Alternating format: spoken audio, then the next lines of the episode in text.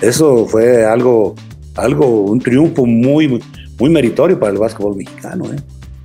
Don Arturo hace ratito platicaba de, de, el partido con Argentina, que usted le comentó al otro coach, pues es que desgraciadamente está dividido el básquetbol mexicano. ¿Usted se acuerda realmente cuál fue el punto de quiebre para que este rollo empezara a decaer?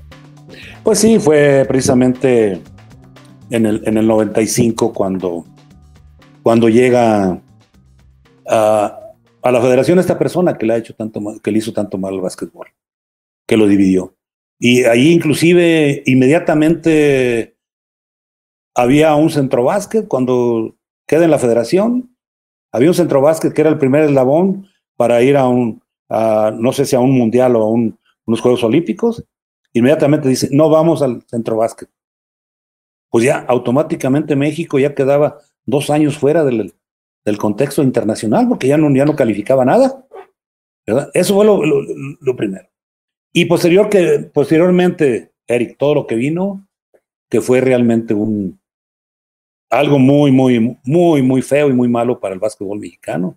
Y ahí fue donde, hasta el momento, esperemos que ya haya una definición de autoridad para que el básquetbol tenga un rumbo y tenga, eh, tenga un, una finalidad, tenga ya algo, algo el porqué y, y, llegar, llegar a eventos internacionales. Eh, retomando ese tema, lo, lo, echamos más adelante. Quiero terminar con la, la parte de, de, de, jugador. Este, nos quedamos en que planeó su retiro, o creo, por lo que estoy entendiendo, creo que más bien las situaciones de que lo que empezaron a jalar como coach fueron las que se lo fueron llevando poco a poquito a este a ir entregando el equipo, ¿verdad? Eh, pues bueno, lo que pasa es que ya en, en, en, los ochentas, cuando yo comencé ya eh, a dirigir internacionalmente, pues sí empezó eso y, y ya después, este, pues mm, estuve, estuve ya con la firme, con la firme convicción de, de tomar la selección mm, en el 90, ¿verdad? Ahí hubo un, se presentó cierto, eh, me habló Raúl González en... en Marchista. En, eh, sí, él era eh, director de la CONADE, de 88 94, él fue el director. Entonces, este, mm, me habló, me habló que, que, quería que fuera presidente de la federación. Yo le dije, no, no, no, le digo, mira, compadre, yo todavía no quiero eso, yo todavía quiero estar en, en campo. Eh, le digo, pero tengo la persona para que pueda llegar a la federación y ya me dijo quién. Fue precisamente cuando, cuando llegó eh, Julio Ortiz a la federación, que, que hizo un trabajo magnífico, ahora que tu, tuvimos triunfos tremendos ah, internacionales, ¿verdad?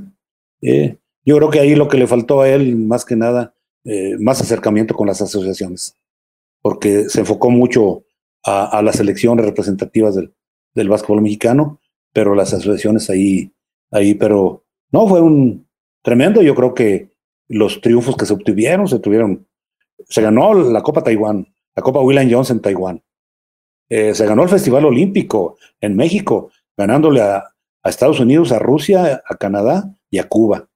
Un tremendo, tremendo. Eh, la Copa Gobernador en, en Río Janeiro, medalla de plata también.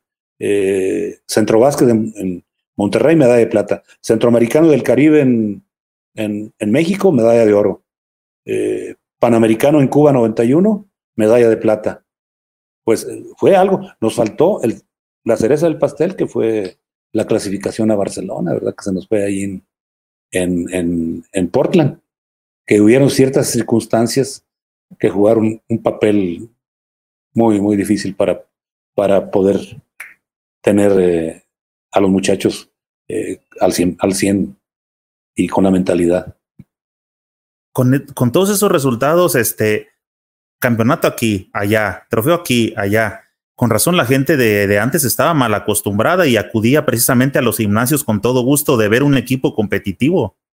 Sí, claro, no, no, es que vuelvo a repetir, eran, eran temporadas que, que teníamos eh, muchísimos juegos internacionales, la selección jugaba mucho, mucho y eso era lo que la gente quería ver y íbamos a, a, provincia a jugar muchos juegos a provincia, ¿verdad?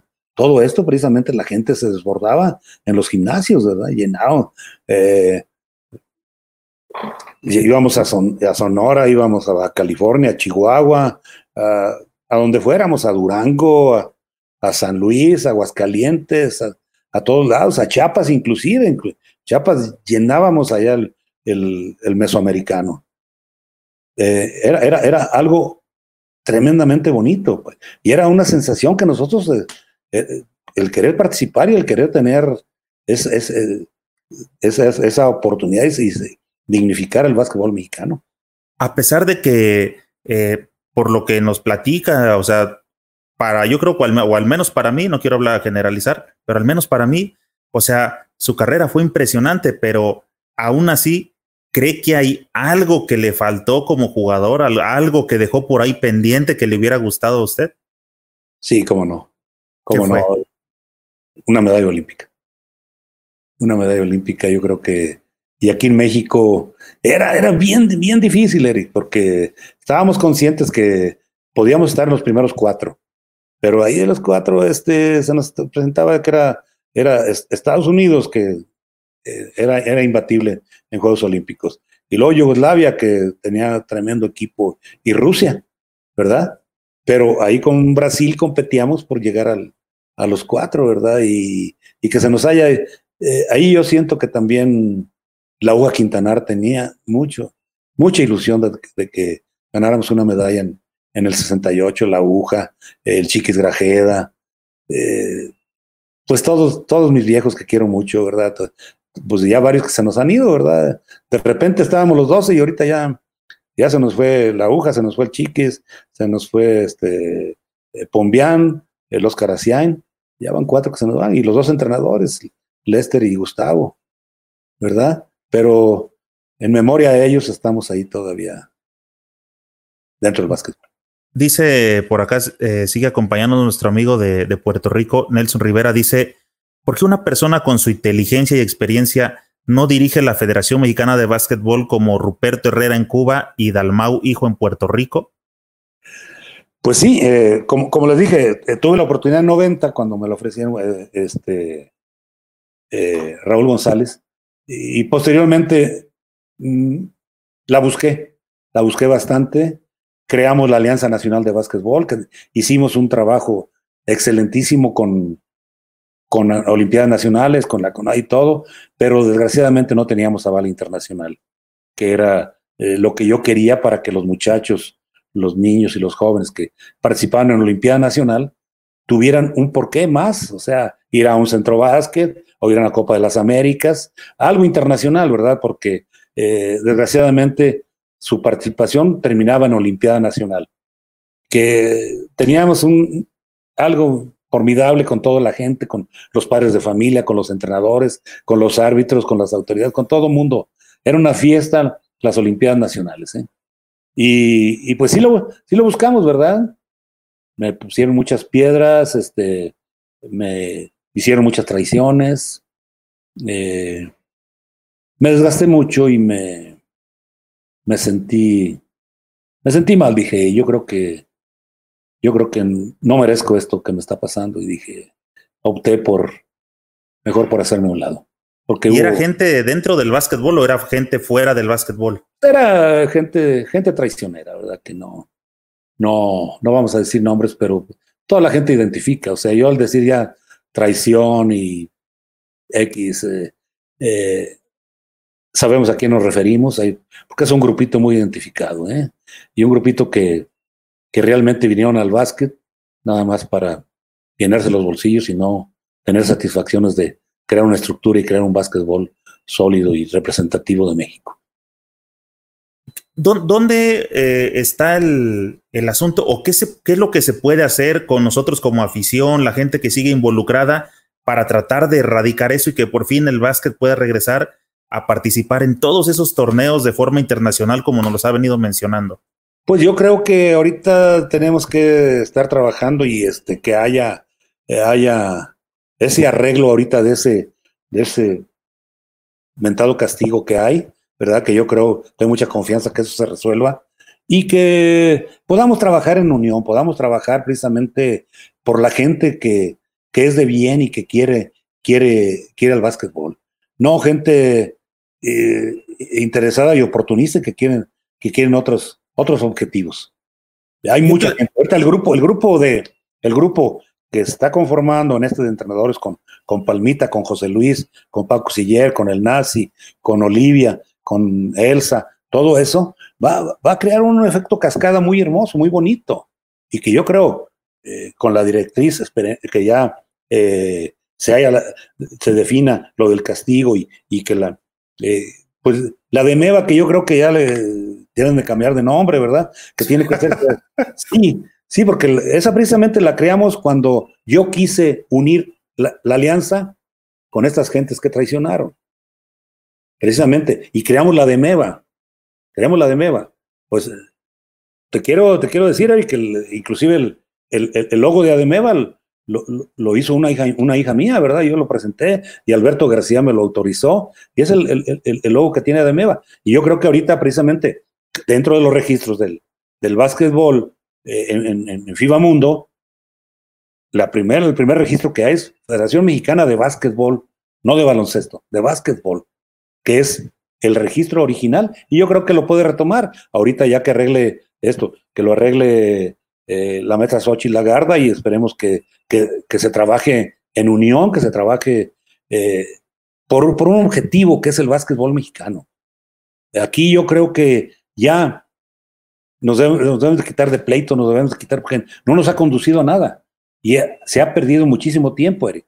Yo creo que ahorita, por eso, qué bueno que el grupo esté integrado por, por Palmita, José Luis, el Nazi, eh, Paco y, Olivia y Elsa y todo, estén con esa disposición, quieren entregarle todo al básquetbol. Y ellos son transparentes, son honestos, ellos definitivamente lo que quieren es ver un básquetbol mexicano que esté de nuevo triunfador y competitivo, ¿verdad? Y sobre todo, siguiendo todo, toda la normatividad que, que, marca el, el, el, básquetbol en México y, y que eh, mancomunadamente con, con, con Xochitl que se pongan a trabajar, ¿eh? Yo creo que el otro día el, respaldo que, que, le dieron a ella los grandes empresarios como, como Carlos Bremer y Mauricio Sulaimán fue mucho, muy importante porque eso ya lleva un mensaje para poder eh, tomar, un, tomar un lineamiento tomar un destino. Yo he platicado por acá, este, eh, como le comentaba en la previa, pues yo tengo profesión, tengo una especialidad. Yo he platicado aquí con toda la gente de que el hecho de que sea básquetbol, o sea, no está peleado con llevar dinero a los bolsillos, pero se puede trabajar, pero solamente empiezan en llevar dinero al bolsillo cuando se, eh, si se establece un modelo de negocio bien, se pueden realizar las dos cosas, o sea, no está peleada una cosa con la otra. No, no, claro que no, claro que no, y es, y es este muy válido, ¿eh? Claro, es válido. Sí, pues, lógico, lógico, pues están, están este, eh, invirtiendo tiempo y están este, poniendo toda su capacidad, ¿verdad? pero que no, que estamos hablando de los tiempos de antes, Eric, cuando eh, te, te foliaban las, las, hojas en la Federación Mexicana de Básquetbol y esas hojas tenías que usar porque tenían que reportar el costo de la hoja, que era 10, 15 pesos, por cada juego en la República. Tú no vas a imaginar. Y luego los, los, los niveles que los ponían las tarifas y las cuotas a como querían. Y luego las, las credenciales de participación para jugadores, para árbitros y para directivos. O sea, era algo realmente que nunca se había visto en el básquetbol. cuando yo te, digo, la época romántica del básquetbol, cuando estaba eh, Juan Manso, cuando estaban ellos que dirigían la federación y que era realmente eh, algo que nos, llenaba de orgullo ser seleccionados nacionales, porque nos trataban muy bien ellos, pero aparte, ellos siempre, siempre andaban aportando para la federación, andaban aportando para esto, para lo otro. Y nunca, nunca nos dejaban, precisamente, nunca nos dejaban al garete. Siempre estaban viendo por nosotros. Y, esto lo tenemos, lo tenemos que, ver de esa forma. Y si encontramos gente que todavía tenga esa bondad y ese corazón para integrarse al básquetbol, va a ser muy positivo. ¿eh? Sí, y creo que es muy importante, sobre todo antes de que este, la, la, generación eh, romántica o dorada como, como usted, como Palmita, como toda esta gente, antes de que se desentiendan completamente del básquetbol, creo que es importante de que transmitan toda esa ese conocimiento, ese esa pasión que se sentía por ser seleccionado, por jugar básquetbol, a los que vengan llegando para que la línea siga directo y no se pierda y sobre ese sobre esa eh, línea no, se siga moviendo nuevamente el básquetbol, retomar ese torneo nacional de primera fuerza para que siga saliendo este, gente que, que aspire a, representar a México dignamente. Sí, definitivamente. Yo creo que el volver a esos campeonatos nacionales, el volver a esa pasión, esa esencia del básquetbol nacional, eh, porque era un gran orgullo y, y las sedes se sentían halagadas por, de, ser sede de un campeonato nacional. Yo creo que este, ese, ese cariño y ese, esa entrega que había, lo debemos de retomar. Y yo creo que tan, inclusive los mismos jugadores se van a sentir muy, muy, muy comprometidos y muy, y, muy, muy satisfechos de poder lograr un objetivo de ganar un campeonato nacional. Anteriormente era, era un lujo ganar un campeonato nacional. Y esto precisamente es lo que esperemos que se vuelva a retomar, que se vuelva a retomar esos campeonatos nacionales en una sola sede y que realmente de ahí salgan las selecciones nacionales, como era en aquel entonces, porque también era selectivo tanto para jugadores como para entrenadores. El que era campeón nacional de, un nacional era el que llevaba la selección nacional, o bien si ya había un entrenador mm, contratado, designado por, por el Comité Olímpico, por la Federación o por la Confederación, este, iba al menos como asistente. Dice Juan José Nuño, en estos momentos hay una gran cantidad de jugadores mexicanos de muy alto nivel para poder conjuntar una excelente selección, aunque la gran mayoría está en el exterior. Pues sí, bueno, eh, eh, definitivamente ahorita, pues ya con las conexiones y con todo esto, eh, es muy fácil poder tener, tener este bien, bien registrados a, a, todos los jugadores que están en el extranjero. Anteriormente me acuerdo que uh, descubríamos uno, oh, que hay uno en Arkansas, que hay uno por acá, y, que, uh, era una fiesta, ¿verdad? Y, sí, lo traían acá al Centro Olímpico y todo, ¿verdad? Pero ahora no, pues ahora ya con la comunicación, eh, pues, eh, lógicamente se puede tener todo un roster tremendo de tanto de prospectos como de jugadores reales ya de selección y todo, y, hacer las concentraciones. Las concentraciones precisamente es, lo primordial. Los juegos internacionales es, juegan mucho en clubes, eso, pero realmente el jugar internacionalmente de selección es mucho, muy diferente, ¿eh? mucho, muy diferente se maneja una mentalidad muy diferente a la de un club, porque en un club son temporadas largas en donde eh, pueden, pueden este, eh, limpiar algunos errores o resarcir algunas cosas, pero en una selección, en un torneo cortito, tener al 100% cada, cada juego que se, que se lleve a efectuar, que se llegue a efectuar. ¿eh?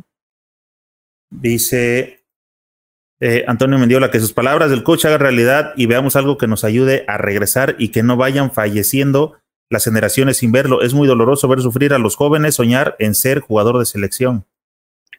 Sí, definitivamente. Esto, Toño, Toño precisamente es, eh, tiene un sentido también muy, muy formativo, muy, un sentimiento muy, eh, volvemos a repetir, muy romántico. Él, eh, Toño es un entregado, un apasionado que le gusta mucho leer, leer y, e interpretar el, el básquetbol. Y esto, el ver como él, que habemos muchos, y, ver que el, básquetbol mexicano se vaya derrumbando, pues lógicamente que nos, nos da muchísima tristeza.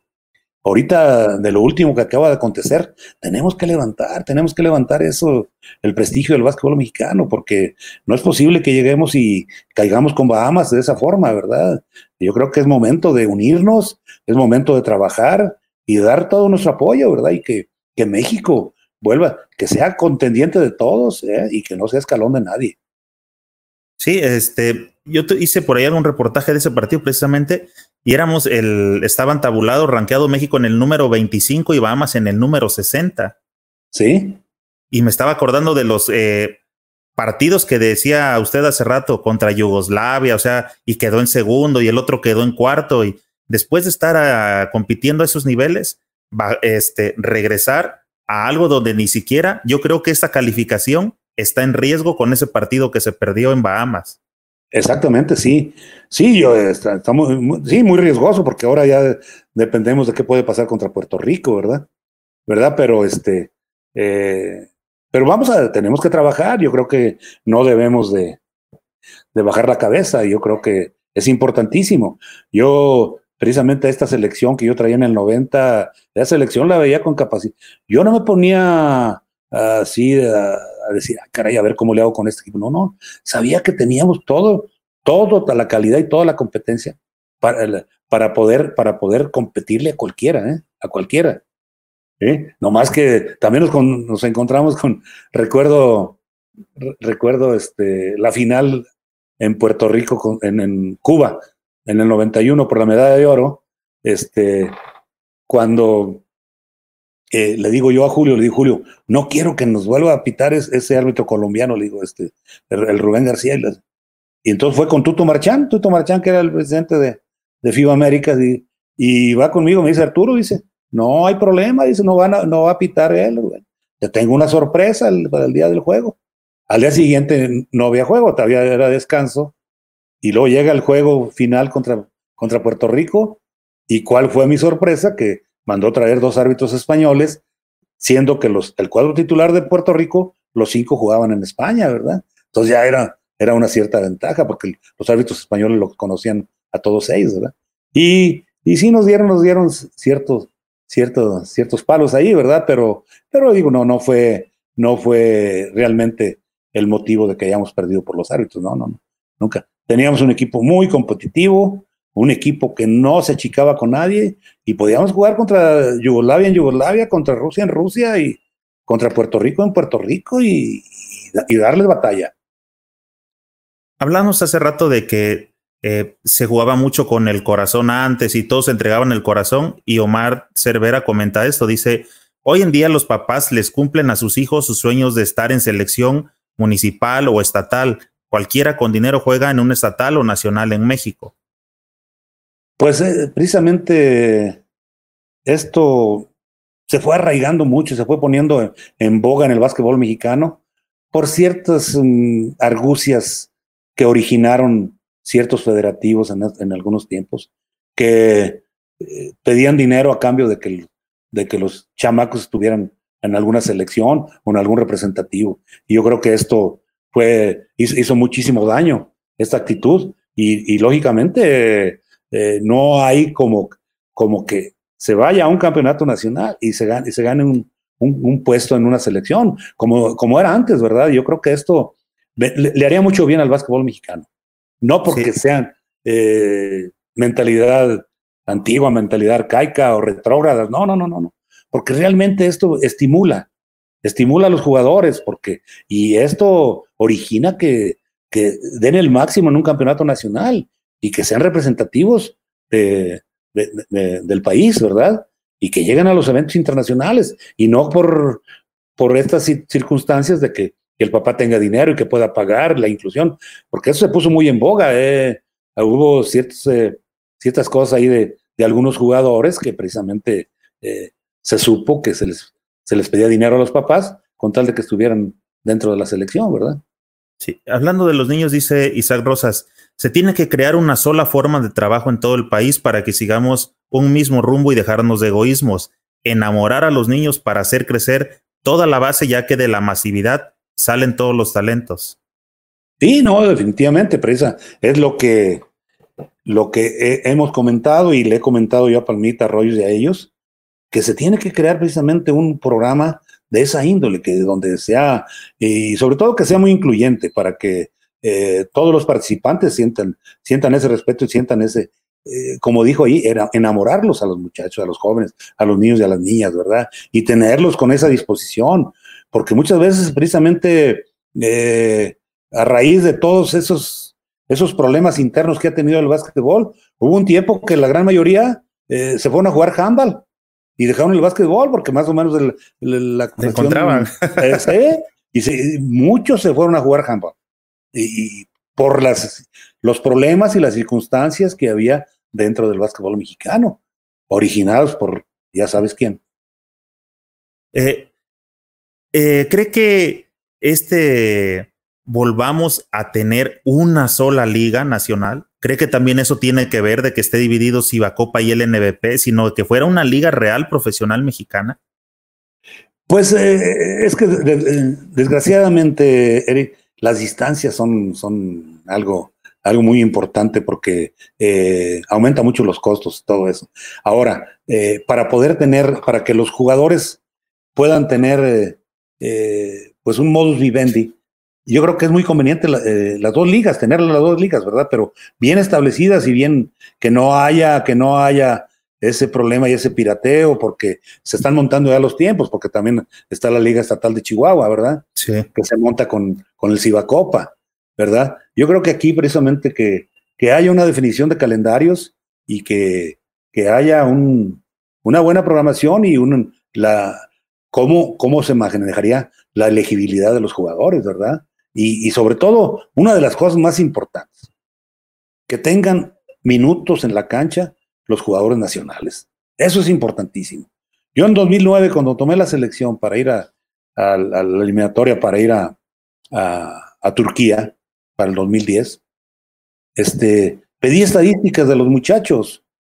Eric, una, una temporada que era de, no sé, de 50, 50 y tantos juegos. Había jugadores que, que tenían en tiempo jugado lo que eran cuatro juegos. ¿eh? Eh, o sea, 4 por 4, 160 minutos, 200 minutos, 220 minutos, que no, no, estadísticas que no te decían nada. La única estadística que era real de todos esos jugadores, que era que todavía estaba acá en México, era la de Gustavo Ayón. Porque Gustavo Ayón, pues estaba súper arriba de todos ellos, ¿verdad? Y con los americanos, pues tenía, eh, si él se proponía, jugaba los 40 minutos, los lo, que duraba el, partido, ¿verdad? Él tenía todas las estadísticas para analizar, pero los demás no. Todos teníamos que tener juegos de preparación para que tuvieran más ritmo de juego los jugadores.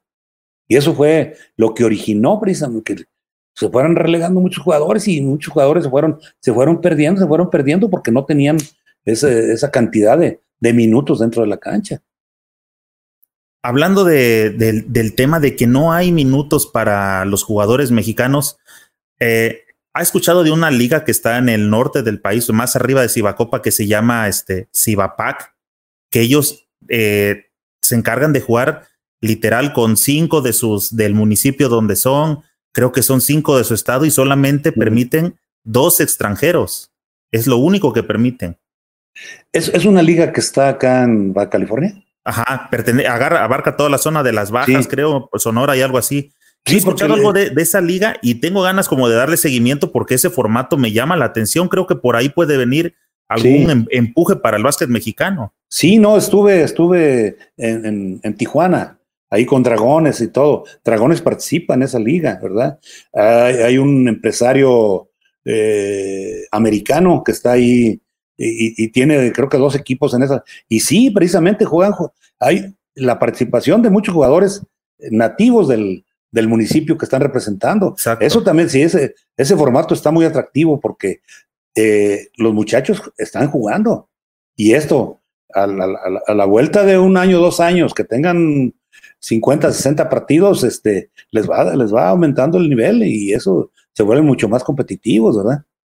Oiga, y hace rato usted hablaba de este, específicamente de estadísticas. Yo le tengo una. Cuando usted fue coach de la selección de México en siete años, dirigió 153 partidos y ganó 114. Esto nos arroja un porcentaje de efectividad del 74%. ¿Por qué se fue? No, me fui porque pues las circunstancias estaban. Aparte, este, pues todo, todo fue gracias a, a, los muchachos, ¿verdad? Recuerdo que eh, la, la victoria 100 no llegaba, nos íbamos en 99 y, me decía Omar y Enrique Zúñiga, hoy se la damos, coach, y hoy se la damos, y fueron tres, cuatro, cuatro Recuerdo que íbamos a llegar al, a la victoria 100 cuando jugamos contra Argentina en Culiacán, en Culiacán, eh, que nos ganó al final ahí, que no, no se podía jugar, estábamos a 55 grados ahí en el, dentro del gimnasio. No, era horrible, era un caidero, de todo el mundo se caía, todo el mundo se caía por el sudor de todo en los pies. Recuerdo el trancazo que le Volco Whisky le dio a, a Omar Quintero, que lo, lo hizo, dio una vuelta de campana, pero es, que Volco Whisky iba, iba a taparle el tiro a, Omar, pero cuando llega, se resbala y le dan las piernas a Omar y, y Whisky, que un monote, ¿verdad? Y que se arma ahí, ¿no? Pues ¿cuál se arma? No se armó nada. La cosa es que todo el mundo estaba cayendo.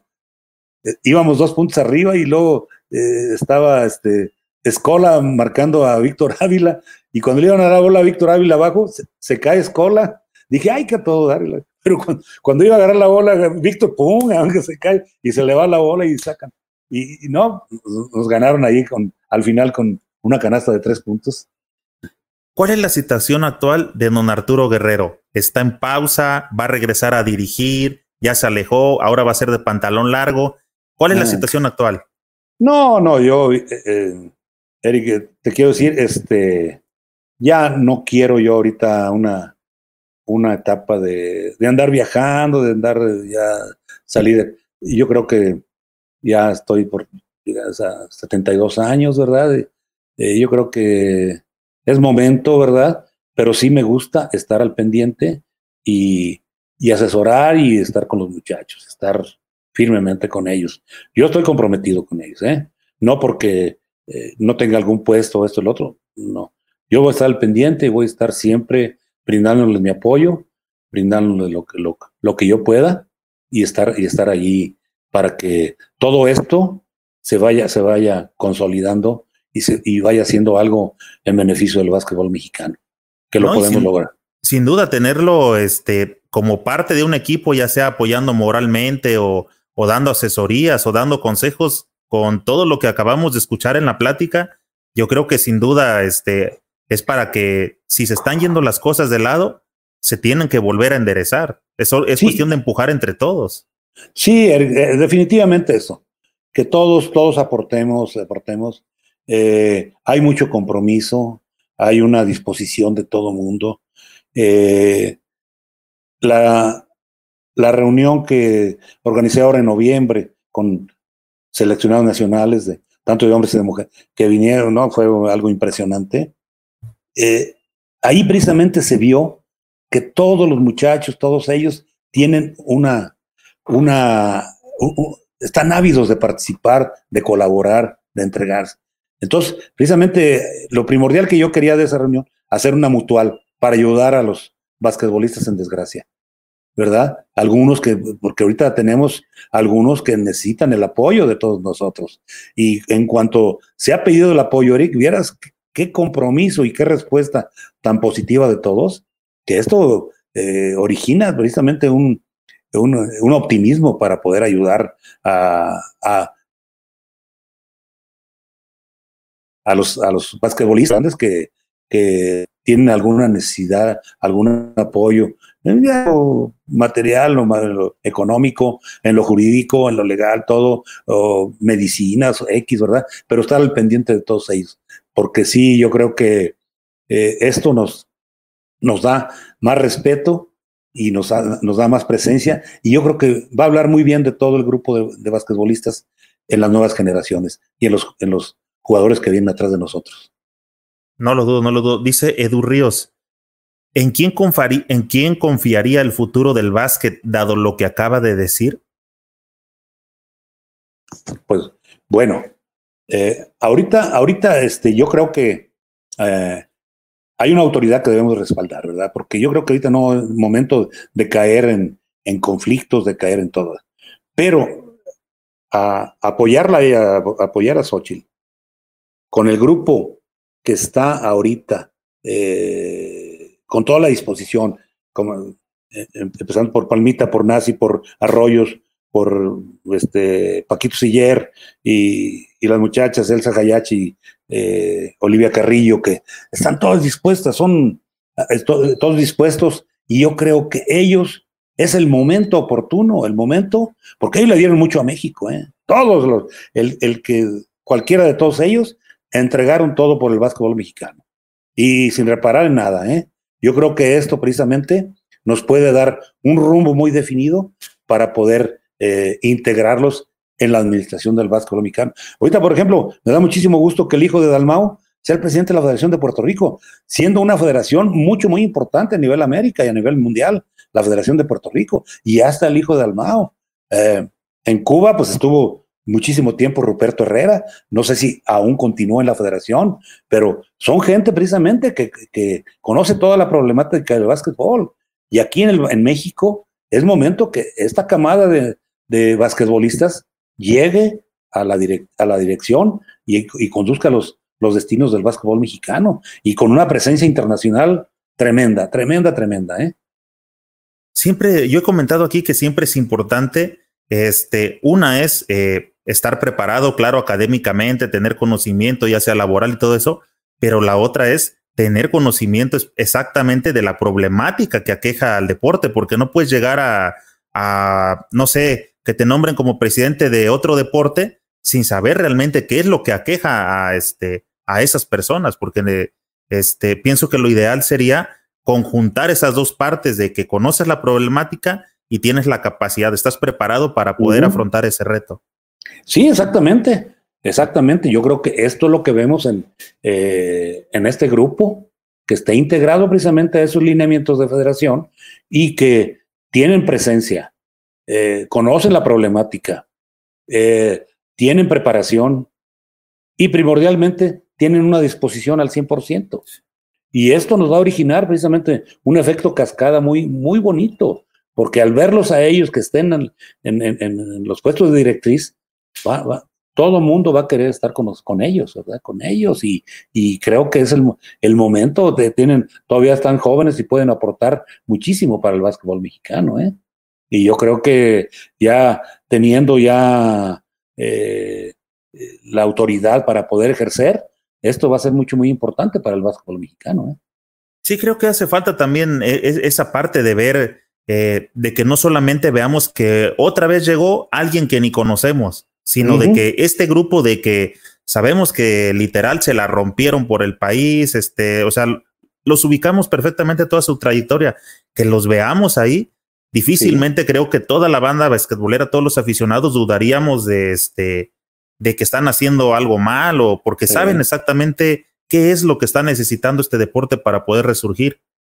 Claro, claro, claro, este, eh, Eric, y, yo veo en estos muchachos, eh, no, un, un, destino muy, muy, promisorio en ellos, ¿eh? Y la disposición, y aparte de esto, no, no, son, son ellos eh, los que encabezan el grupo este, ¿verdad? Pero aparte todos los que están juntos, de los otros seleccionados, todos, todos siguen con ellos están trabajando muy, muy firme y muy unísono. Eh, yo quiero decirte que en el tiempo que, que yo traje la selección, yo creo que he de haber debutado unos 15 a 20 jugadores en la selección mayor, ¿eh? en el lapso de 90 a 94. ¿eh? Y esto precisamente se reflejó muchísimo porque fue cuando eh, la camada de basquetbolistas mexicanos, el, el, los centroamericanos del Caribe del 90, lo jugamos con puro jugador netamente eh, salido del básquetbol mexicano. Todos los 12, ¿eh? Y, de esos 12, todos ahorita están dispuestos a colaborar y a colaborar con este grupo, colaborar con ellos. Están comprometidos y ellos, como amalgaman muchísimos más jugadores de esa, de esa época, pues esto nos da un, efecto, vuelvo a repetir, un efecto cascada muy positivo para poder tener muchísimos adeptos dentro del, del, país. ¿eh? Dice Carlos Esati, tener conocimiento de la problemática y la experiencia para solucionarlo, excelente. Claro, claro, esto precisamente es lo que estamos hablando ahorita, Eric, y ellos tienen conocimiento para, y disposición para, para resolver la problemática, ¿verdad? Y, y, y respetar los lineamientos, respetar las jerarquías. ¿eh? De hecho, la otra vez que estuvo por aquí en la plática Palmita, comentaba que él fue de los iniciadores de la Liga AVE, de esa transformación. Sí, claro, exactamente.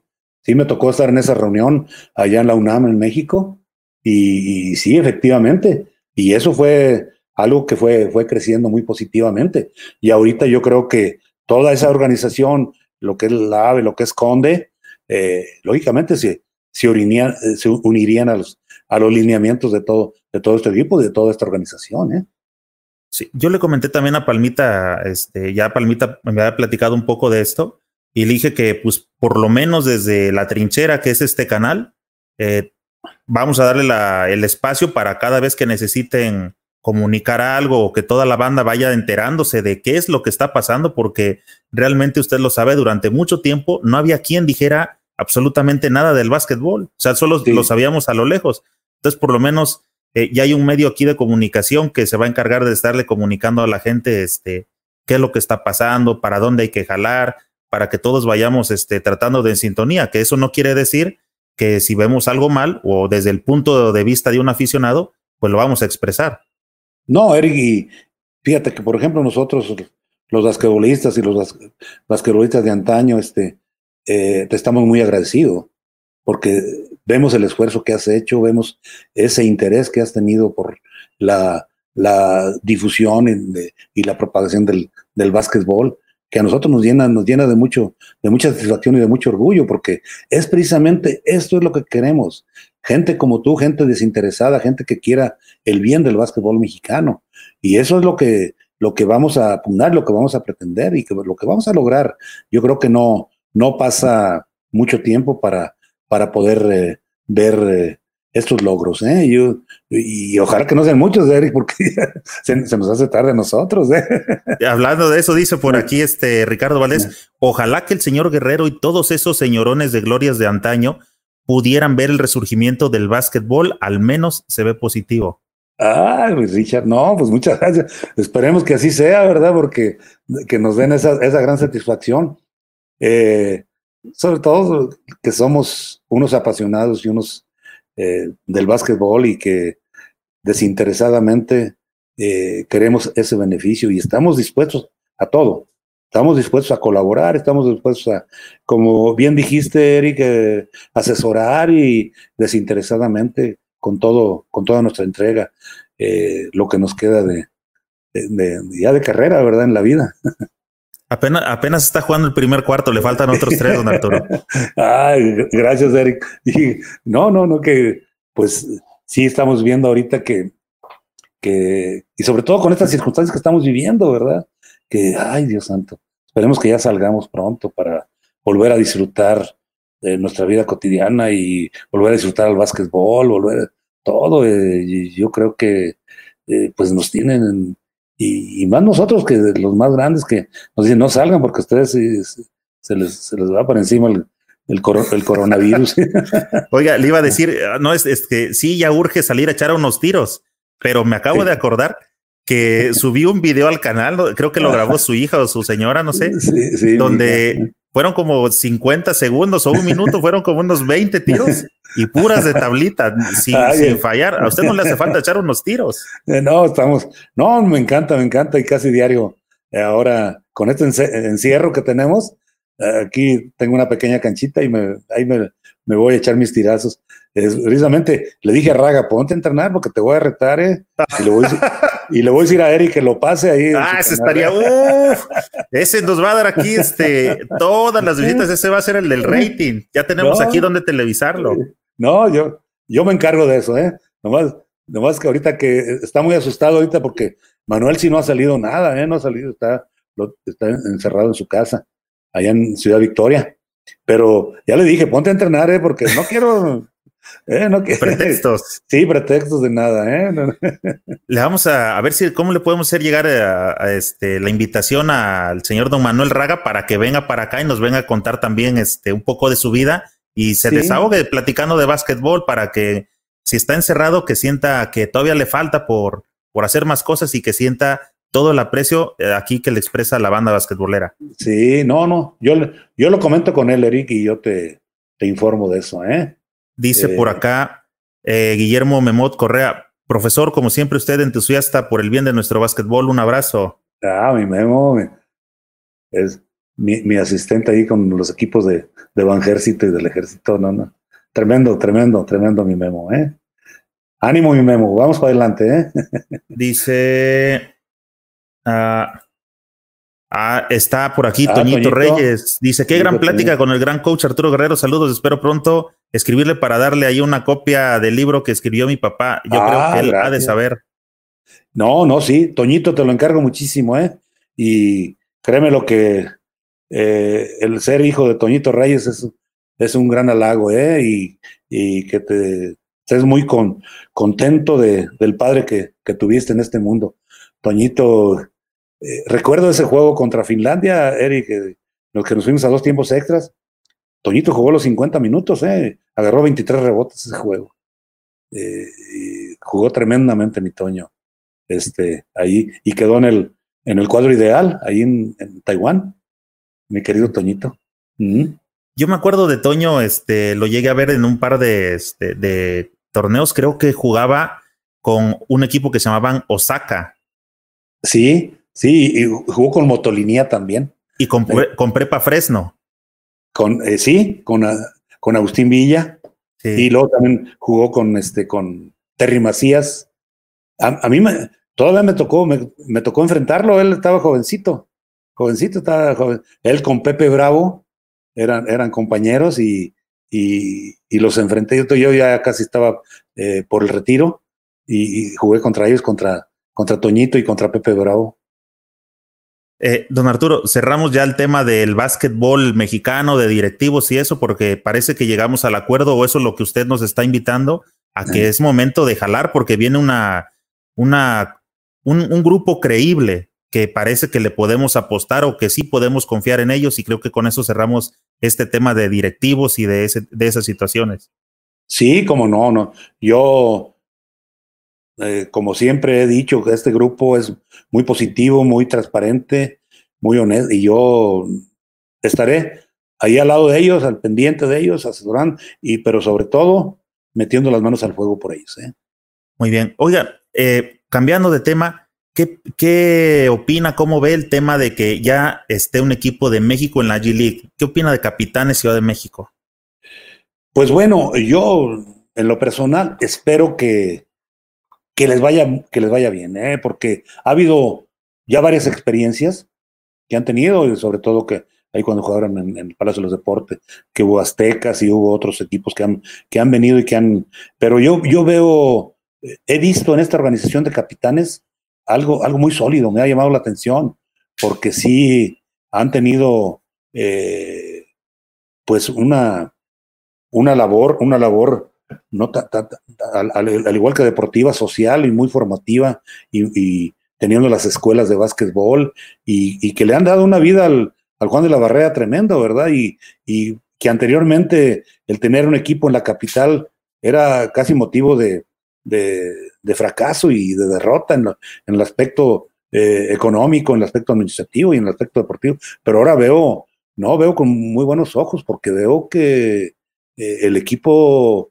ha tomado sólido. Con mucha, con mucha seriedad, ¿eh? con muchas, sí lo, sí me ha llamado mucho la atención, ¿eh? mucho la atención y sobre todo que ha podido manejar masas muy fuertes, ha, ha tenido ya entradas muy consistentes en el Juan de la Barrera, que yo creo que esto va a ir a la, a la alza, ¿verdad? Y que hay un, mucho chavalo, mucho, mucho jugador joven y, y, jugador joven que creen en el equipo, que lo quieren, ¿verdad? Y esto, esto es muy importante, ir arraigando un equipo y, y crear identidad. ¿eh? Esa era la palabra, este, don Arturo. Creo que hace falta que los equipos en cada ciudad se arraiguen con jugadores locales, porque cada vez llegan extranjeros que la gente no alcance a identificarlos en el transcurso de una temporada porque para la siguiente ya no están. Exactamente. Sí, esto precisamente se, se diluye y los chamacos pierden todo el interés, pierden eh, pues el ánimo de ir a ver los equipos, porque no, ya, el año próximo no están, pero eh, volviendo a capitanes, yo creo que eh, lleva un rumbo muy, muy firme y muy definido. Y yo creo que con esta liga eh, y las promociones que ellos tienen, pueden darle un resultado muy positivo y, y ganar muchos adeptos, ¿eh? muchos adeptos en el distrito, porque el distrito tiene un, una afición al básquetbol sí. increíble, ¿eh? no, no, increíble, increíble. Nomás basta que se le, se le respete y se le dé buen espectáculo, ¿verdad? Toda esa afición que usted comentaba de, este, de la Marina, de obras públicas, y ahí está, solamente que está dormida porque no le han ofrecido nada bueno. Exactamente, y vuelvo a repetir, una liga mayor llenar la Arena México de 15 mil gentes era, era difícil. Después de ahí se pasó al, al, Eduardo Molina, que se llenaba tremendamente también. Luego ya al plan seccional, fue, el, el aforo fue, fue, fue, este, pero en el Juan de la Barrera duramos muchos años, ¿eh? Muchos años ahí jugando Liga Mayor, este, y, y, se llenaba. no era, no era el aforo de, de, la Arena México, pero era un aforo de 5, 6, 7 mil gentes que estaba lleno, ¿verdad? En Liga Mayor. Y, de, repente se fue perdiendo ese, ese, eh, poder competitivo de la Liga Mayor y se fue bajando, se fue bajando cuando empezaron a existir las ligas, las ligas profesionales. Dice Carlos Esati, me gusta que esta charla se empieza con sus vivencias iniciales, selección nacional, profesional, entrenador y este gran tema, la problemática actual. Felicidades, eh, profesor Arturo, y un saludo para Toñito Junior. Gracias, Carlos. Eh, un abrazo, Carlos Esati. Dice, perdón, dígame, este. No, no, adelante, adelante. Ah, dice por acá Juan Macías, la manera de expresarse del profe Guerrero hacia su rivalidad y amistad con el profe Raga, siendo los más grandes de nuestro país, de corte hasta cierto punto similar, contemporáneos y trascendiendo el tiempo, es comparable a la de Magic y Beard. Exactamente, sí, sí, sí fue. Más, más, más o menos así se puede, se puede e-, ejemplificar, ¿verdad? Y, y lógicamente eh, como al principio de la charla dije, eh, desde el calentamiento nuestra rivalidad estaba vigente. ¿eh? sí, sí, este, es que, ah, y teníamos un, un, le llamaban el ballet mexicano, donde llegaba un jugador y ponía la bola y llegaba el otro y la, y la dejaba y luego la, agarraba el otro abajo de la red y la ponía, pero todo en el aire, entonces la gente le llamaba el ballet mexicano. Y, y entonces, este, daba la orden Lester Lane, dónde iba a terminar el, no me decía Raga, y era señal que cuando llegara Raga, Raga la clavaba, ¿verdad? Si decía Ayala, Ayala llegaba y la clavaba. Y pero cuando decían Raga, dijo, ¿por qué no dice Guerrero? Y, cuando decía Guerrero, Raga se ponía, ¿verdad? Pero e, ese, ese ejercicio, uh, cómo le gustaba a la gente, el ballet mexicano. Y ya cuando terminábamos con la clavada, la gente se paraba a aplaudir. ¿Cuándo se ha visto ya ahora en un calentamiento que aplauden al equipo contrario? Cuando ya los jugadores andan que abrochándose los tenis, que andan que, bueno, algunas, ¿verdad? Pero en aquel entonces, no, era, no, no, no. Y, que, por ejemplo, Lester Lane nos, nos permitiera llegar a la, a la cancha con los tenis desabrochados, no, no, no, no. Oh, oh, ya lo quería ver en el siguiente entrenamiento, que era lo que pasaba, ¿eh? Sí. No, era, era un respeto a la, un respeto a la, a la cancha tremendamente, ¿eh? tremendamente, tremendamente. Sigue por acá, este, y le seguimos agradeciendo a nuestro amigo de Puerto Rico, Nelson Rivera. Dice, don Arturo, ¿cree que el básquet debe evolucionar luego de casi 120 años y subir la canasta a 11 pies, 11 pies y medio, y las dimensiones, en especial las esquinas, y otra línea a 30 pies de tiro que valga cuatro puntos, en especial NBA, donde ya los jugadores miden 6, 8 promedio? Pues sí, este, se ha tenido ya varias experiencias. Inclusive se, se creó una liga en, en, Filipinas donde eh, el, jugador más bajo debía medir eh, 6'4, de 6'4 para arriba, y, los, y había otra liga de 6'4 para abajo. Y no fue, no fue espectáculo no fue solución, porque yo, yo, creo que el básquetbol precisamente requiere de complementos, de complementos de estatura, de complementos de diferentes características de juego. Ahora, abrir la cancha, pues lógicamente es parte del espectáculo. Yo creo que esto, esto puede... Eh, lo malo es que muchas veces los muchachos ven que es un tiro de cuatro y ahí van todos a la línea, al circulito de cuatro, ¿verdad? Y, y, lógicamente, pues, cuando el entrenador quiere implantar otros movimientos del sistema de juego y la verdad, pues no se le meten al, patrón del sistema por lo mismo porque andan los jugadores buscando la línea de tres o, el, circulito de cuatro, ¿verdad? Pero pues eso está dentro de la comercialización. Yo creo que la, NBA lo, lo, va a implantar ya ahora en, la, en las competencias de tres, en el juego de estrellas, pues ya se vio que van a, van a ir por, por un circulito de cuatro puntos, ¿verdad? Este, pero yo lo que sí es que esperemos que no le quiten esa, esa vivacidad y esa, eh, el básquetbol, esa creatividad, esa espontaneidad que debemos de tener siempre eh, en, la cancha. Dice eh, Sergio Cruz, muy buena audiencia a pesar de la hora. felicidades a todos y un abrazo al gran Arturo. Ah, ¿Y a Eric? este, pues yo, yo estoy a lo, a lo que diga este el eh, don Arturo. Yo la verdad lo veo que está entretenido, como disfrutando aquí a los comentarios de la gente. Eh, le quiero preguntar, este, don Arturo, ya tenía rato que no tenía el contacto así como con la gente de para estar percibiendo como de viva voz que se acuerdan de usted, que lo tienen presente todavía o algo así. Eh, no, no, Eric, fíjate, por ejemplo, así ahorita aquí por, por este, por los medios, sí, eh, eh, poco a poco yo soy de, pero soy mucho de ir a, no sé, todavía se acuerda mucho la gente de uno, Eric, y he tenido varios este, homenajes en varias partes, ¿verdad? Y, y la gente caray, me da muchísimo gusto que todavía se acuerden de uno, ¿verdad? Y, y todo esto, pues yo le doy gracias a Dios de que, que quiere decir que, que fuimos honestos en nuestra carrera deportiva, ¿verdad? Me recuerdo el, otro día platicando con Toño Carvajal, Toño Carvajal, el cinco copas de fútbol. Sí. Que es muy amigo mío, ¿verdad? Y entonces, ahora que me pusieron la prótesis de la, de la rodilla izquierda y y le dije, Toño, ¿cómo ves? Ya traigo esta próxima.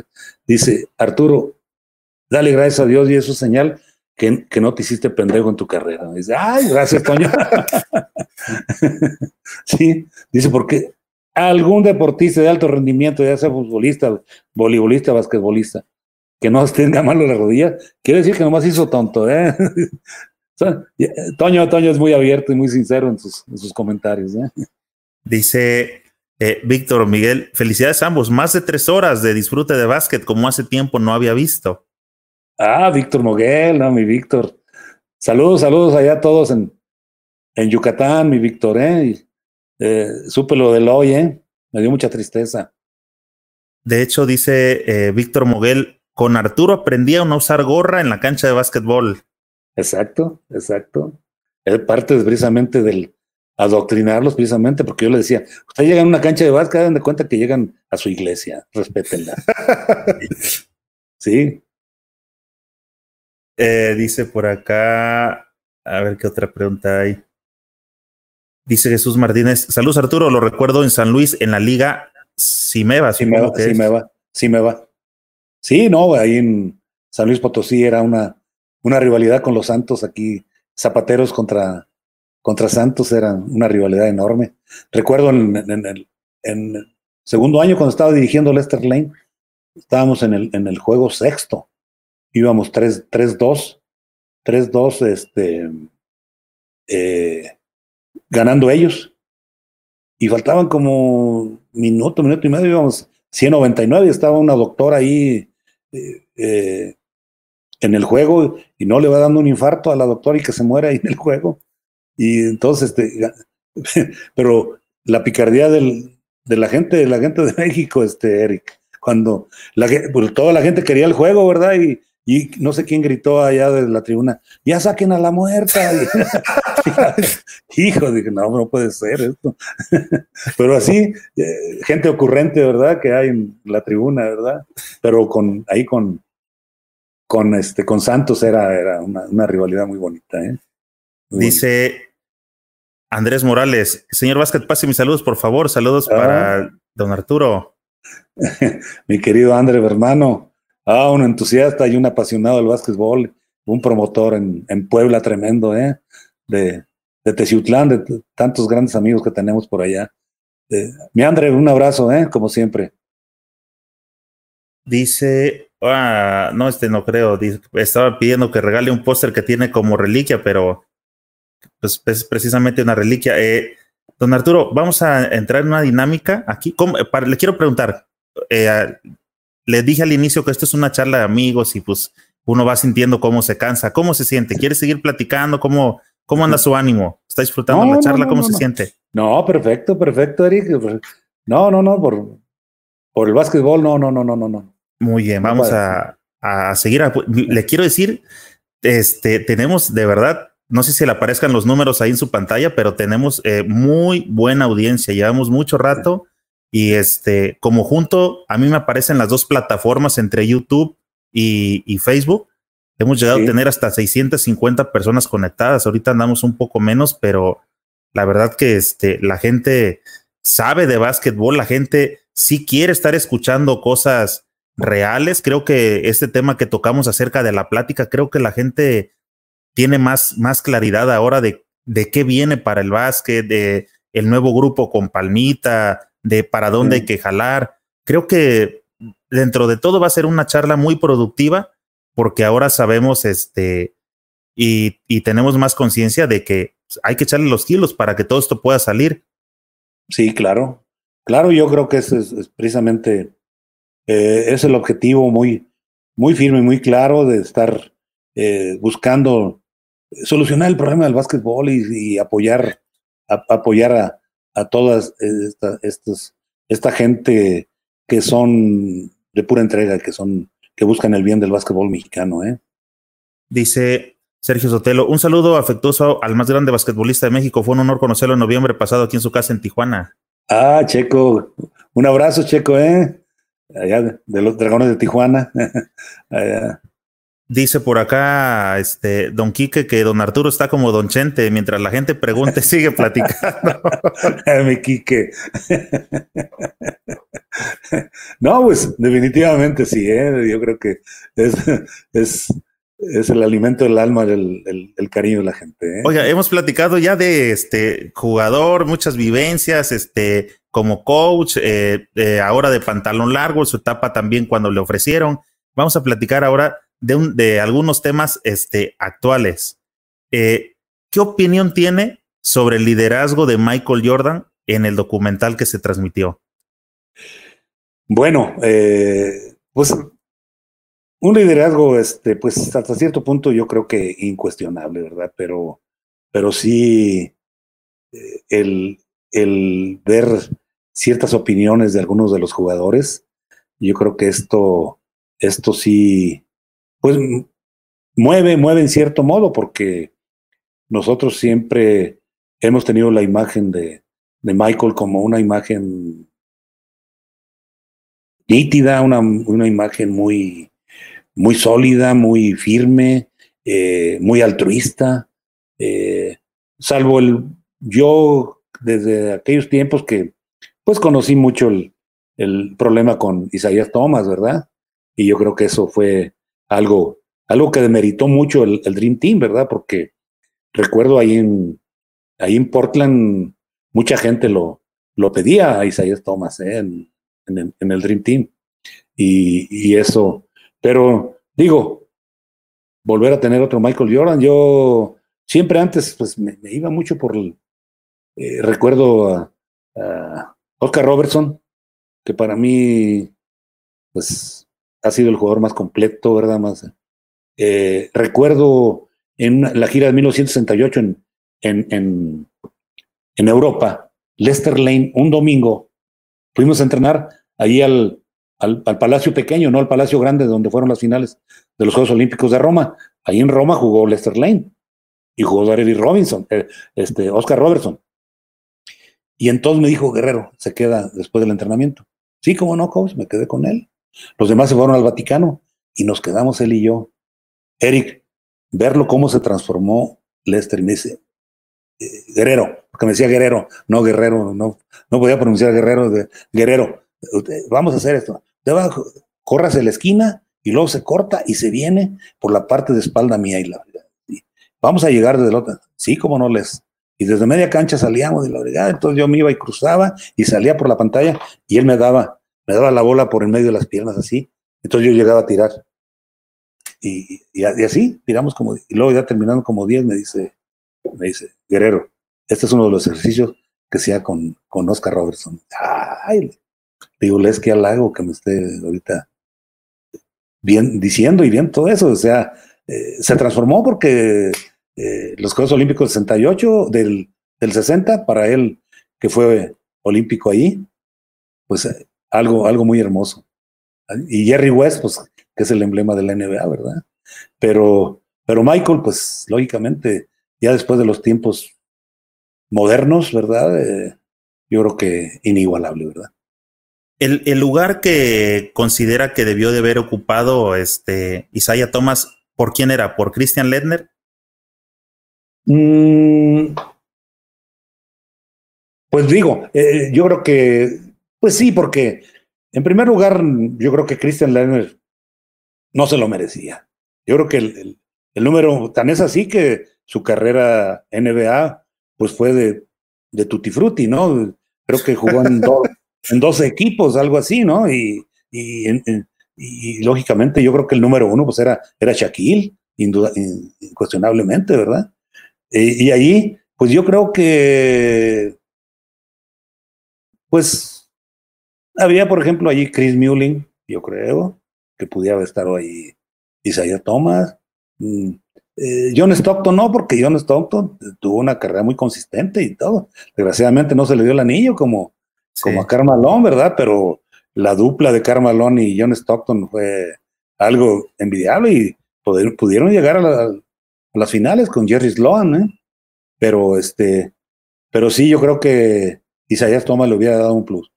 Y Isaías Thomas, pues estuvo en el 79, que estuvimos en el Panamericano de, de, de Puerto Rico. Ahí fue Isaías Thomas con Maggie Johnson, con Larry Bird, con Kevin McHale. Estuvieron en el Panamericano ahí en Puerto Rico en 79, que fue cuando firmaron todos ellos a la NBA después, después del Panamericano. ¿Qué pasaría si Michael Jordan jugara en la NBA de ahora? No, no, no, no. Eh, en las condiciones que está. No, no, no. O sea, si en su época, ese Michael Jordan que vimos. Ah, fuera ahorita. Jugara en la NBA de ah. ahora, ¿qué pasaría? No, no, no. Pues lo mismo. Eh, un suceso, un suceso, lógicamente. Y ahora, inclusive, pues, eh, pues ya ves, Eric, hacen los comparativos de que antes antes se jugaba como hombre, ¿verdad? Y, y pasan los golpesotes que se daban y todo eso. Sobre todo con la Inver, ¿verdad? Y con eh, todo, pues, era, era, era, era algo tremendo los, los golpes de antes, ¿verdad? Y yo creo que Michael, pues, lógicamente, con todas las cualidades y con toda la capacidad que tiene, eh, definitivamente brillaría. Y, y como dijo Dennis Roman, ahorita robaba, ¿verdad? Por la cuestión de que y se refieren mucho al juego pues, de, de, Thompson, de, de, Curry, de todos ellos, que pues, son juegos este, de, nada de contacto, ¿verdad? Y que, que buscan el tiro, el tiro de afuera, ¿verdad? ¿Cuál era el modelo de tenis favorito de don Arturo Guerrero? Eh, los, los Arturo Guerrero. no, es que yo eh, eh, le hacía publicidad a Converse a Converse y el, el, el director de, de, Converse allá en Puerto Rico era Johnny Vice. Johnny Vice, este, que, tremendo amigo y que olímpico, gran jugador puertorriqueño, y era el director de la Converse allá en, en, Puerto Rico. Y no, me trató muy bien y todo. Pero había el, el modelo ese top ten de Adidas que me, me, me acomodaba muy bien. Yo, por ejemplo, eh, los Juegos Olímpicos de, de, Montreal los jugué con, con tendinitis en los tendones de Aquiles. Entonces me ponían unos cables y yo llegaba media hora antes de los Juegos y metía los, los, los, los, pies en hielo, los tobillos, media hora antes de los Juegos. Y luego me tapeaban con un, con un, un vendaje especial para tendón de Aquiles para ah, favorecer el, el, muelleo de la pierna y todo. Y, y, ah, y, salí a jugar con los cables puestos. Y había un tiempo fuera y me los conectaban y me daban eh, electricidad en los tendones y, y, así tenía que jugar. Terminaba, terminaba los, eh, los, juegos y otra vez media hora, media hora los, los pies en hielo. Quedaban todos duros, todos duros los tobillos para quitar el dolor del... Pero el tenis que me acomodaba muchísimo para todo eso era el, el Adidas Top Ten. Y era el que usaba. Me gustó mucho ya que estamos tocando el tema de los tenis, este, ¿sigue existiendo la marca de Arturo Guerrero? No, no, este, fabriqué 30 años tenis, este, y ya no, ya no, ya no fabriqué después. Dije, eh, eh, me han pedido mucho, ¿eh? eh mucha, hay mucha gente en varios estados. Es buen momento, ahorita está muy de moda lo que es este, los retro, los vintage, que se le llama así, unas ediciones limitadas, creo que sin rollo aquí, este, le haríamos publicidad de aquí la banda que estás. Yo creo que sin bronca se apuntarían para comprarlos. Sí, pero eh, Eric, ya no quiero meterme. Eh, la fábrica la tengo rentada y. Quiere descansar. Sí, lógicamente, pues es que ya eh, hay que considerar que ya la, vida ya está muy adelantada, ¿verdad? Y ya tenemos algunos años, entonces, y aprovecharlos, disfrutar la familia, disfrutar acá los gustos, que estar tranquilo, este, pues ahora sí que eh, disfrutar lo que, lo que trabajamos toda la vida. Y yo creo que esto, esto es importante. Por eso eh, me gusta mucho reunirme de basquetbolistas y todo esto. Eh, y este año a lo mejor volvemos a hacer la reunión acá en León, ¿eh? porque ya veo mis compañeros que no se han decidido, ¿verdad? Y, quiero que... Quiero que estés por acá, Eric, que vengas. Ah, muchísimas gracias. Sería un honor, este, don Arturo. Oiga, ¿existen fotos de esos tenis, Arturo Guerrero? Sí, debe de haber unos, este, inclusive tengo una secuencia de fotografías eh, clavando la bola con, con los tenis Arturo Guerrero. Ah, pero, foto de los tenis así como las ve uno de los Nike, así en... Sí. Para, ah, diseño solita las tiene.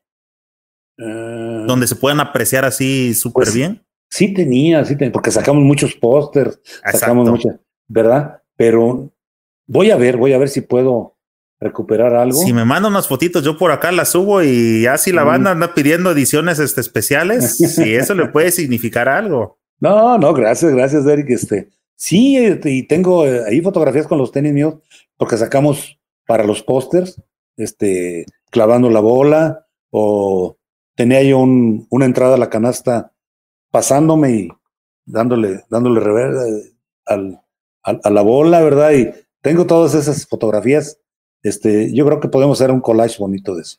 Oye, esos tenis que este, eran que como los Converse, eran de lonita o cómo eran esos. No, de este, piel, de piel, ah, de, piel, natural, de piel natural, sí, sí. Hechos en León. Sí, no, en León. eso. Sí, claro, claro. sí, sí, no, fue un suceso eso. Eran tremendos los que querían mucho. Oye, eh, ¿y qué pasó con esos tenis? ¿Por qué no se conocieron o por qué no despegaron? No, no, no, no. ¿Por qué no, fue mucho más? Yo la primera vez, la verdad, que escucho los, este, los Arturo Guerrero. No, Eric, en, Tepito, ahí es donde ¿Los se pirateaban? se vendían los Nike, se vendían todo eso. Ah. No, no, no, en Tepito se vendía muchísimo. En, Chihuahua, tenía una bodega en Chihuahua, tenía otra bodega en Guasave. O sea, para el Pacífico y acá para el norte, ¿verdad? Y no, se vendía muchísimo. Sí. Yo no sabía, no había escuchado la verdad de esos. No, cree que a lo mejor eh, un poco que haya sido la expansión mayor de los tenis, eh, no fue que le hubiera faltado como un nombre comercial y no un nombre de este de jugador. No, no, no, no, no. te quiero decir una cosa. El, nombre, el nombre llamó, llamó mucho la atención. El que rifaba. Sí, yo no. Te quiero decir una cosa. Yo como basquetbolista, quizás no no gané dinero, no gané X, no. Pero con los tenis, con, con el ¿Ah, nombre, ahí, ahí, me repuse. ¿Y en qué momento se acabaron los Arturo Guerrero entonces? 2006. No, pero, o sea, ¿qué pasó que dijo ya no quiero? No, ya aquí, o sea, eran 30 años. Eran 30 años. Eh, vino una, una invasión muy fuerte del tenis chino, del tenis coreano, y entonces sí nos, eh, nuestros márgenes eh, redujeron mucho, el comercio estaba saturado, pero no era tanto eso, no era tanto eso, sino que yo dije, no, pues voy a ya a disfrutar un poco más la vida, a estar más tranquilo en ese aspecto y, todo, pero ahí, ahí, ahí estamos, ahí estamos, estamos muy bien, estamos muy bien.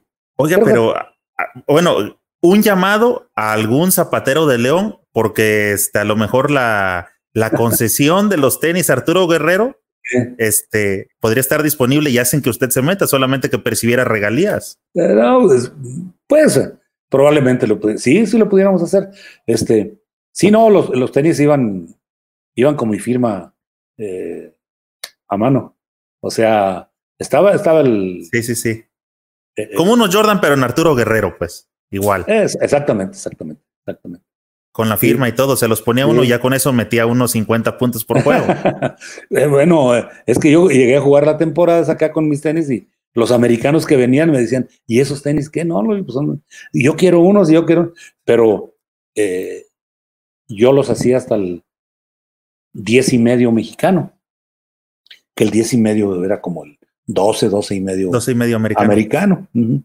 Pero hay unos que calzan del 13, 14, 15, ¿verdad? Pues a esos no, a esos no podía, ¿verdad? Porque eh, es, muy, muy costoso y muy, porque vienen los moldes de las suelas, vienen, este, para fabricar las suelas hay que tener los moldes, son, son bastante caros y a veces no, el número de... No se mueve. De algún número, por ejemplo, un 14, veces, pues que te pidan dos pares y y dentro de 10 clientes te piden otro par y no, no, no, no. Los más comerciales, los más comerciales. Nomás iba a estar fabricando al Palmita. Ah, el Palmita, pues toda. No, me acuerdo eh, cuando Lalo Nájera eh, estuvo en la selección infantil. Entonces, este, me pidieron que si patrocinaba, patrocinaba los tenis para la selección infantil de México. Sí, cómo no, se los regalo y todo. Y me mandaron la lista y le ah, caray, y que veo ahí un, número, hijo de la verdad, un número, creo que 13 o 14. Dije, no, pues este no tengo. Y dije, ¿de quién será este? Y pues ya investigué todo. Era Lalo Nájera. Después se lo comenté a Lalo. Dice, ¿a poco, Sí, dice, a mí no me dieron de esos tenis. Dice. sí. dice por acá a Nelson Rivera, don Arturo como escolta y tirador, ¿Había diferencia en la calidad y el tacto de los balones Spalding, Wilson, Molten y Mikasa? ¿Cuál era el mejor de los años 70, 60, 70, 80?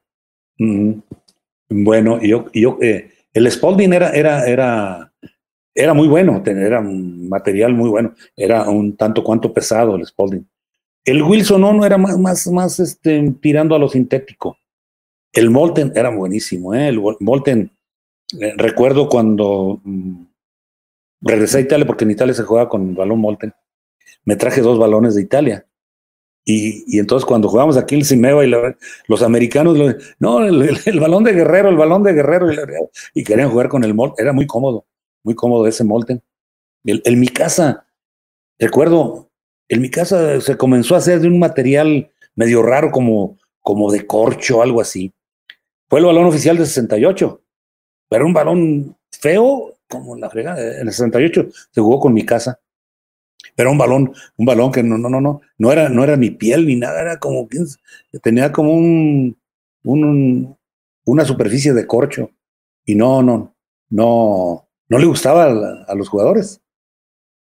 Y allí precisamente era puro tenis Converse, ¿eh?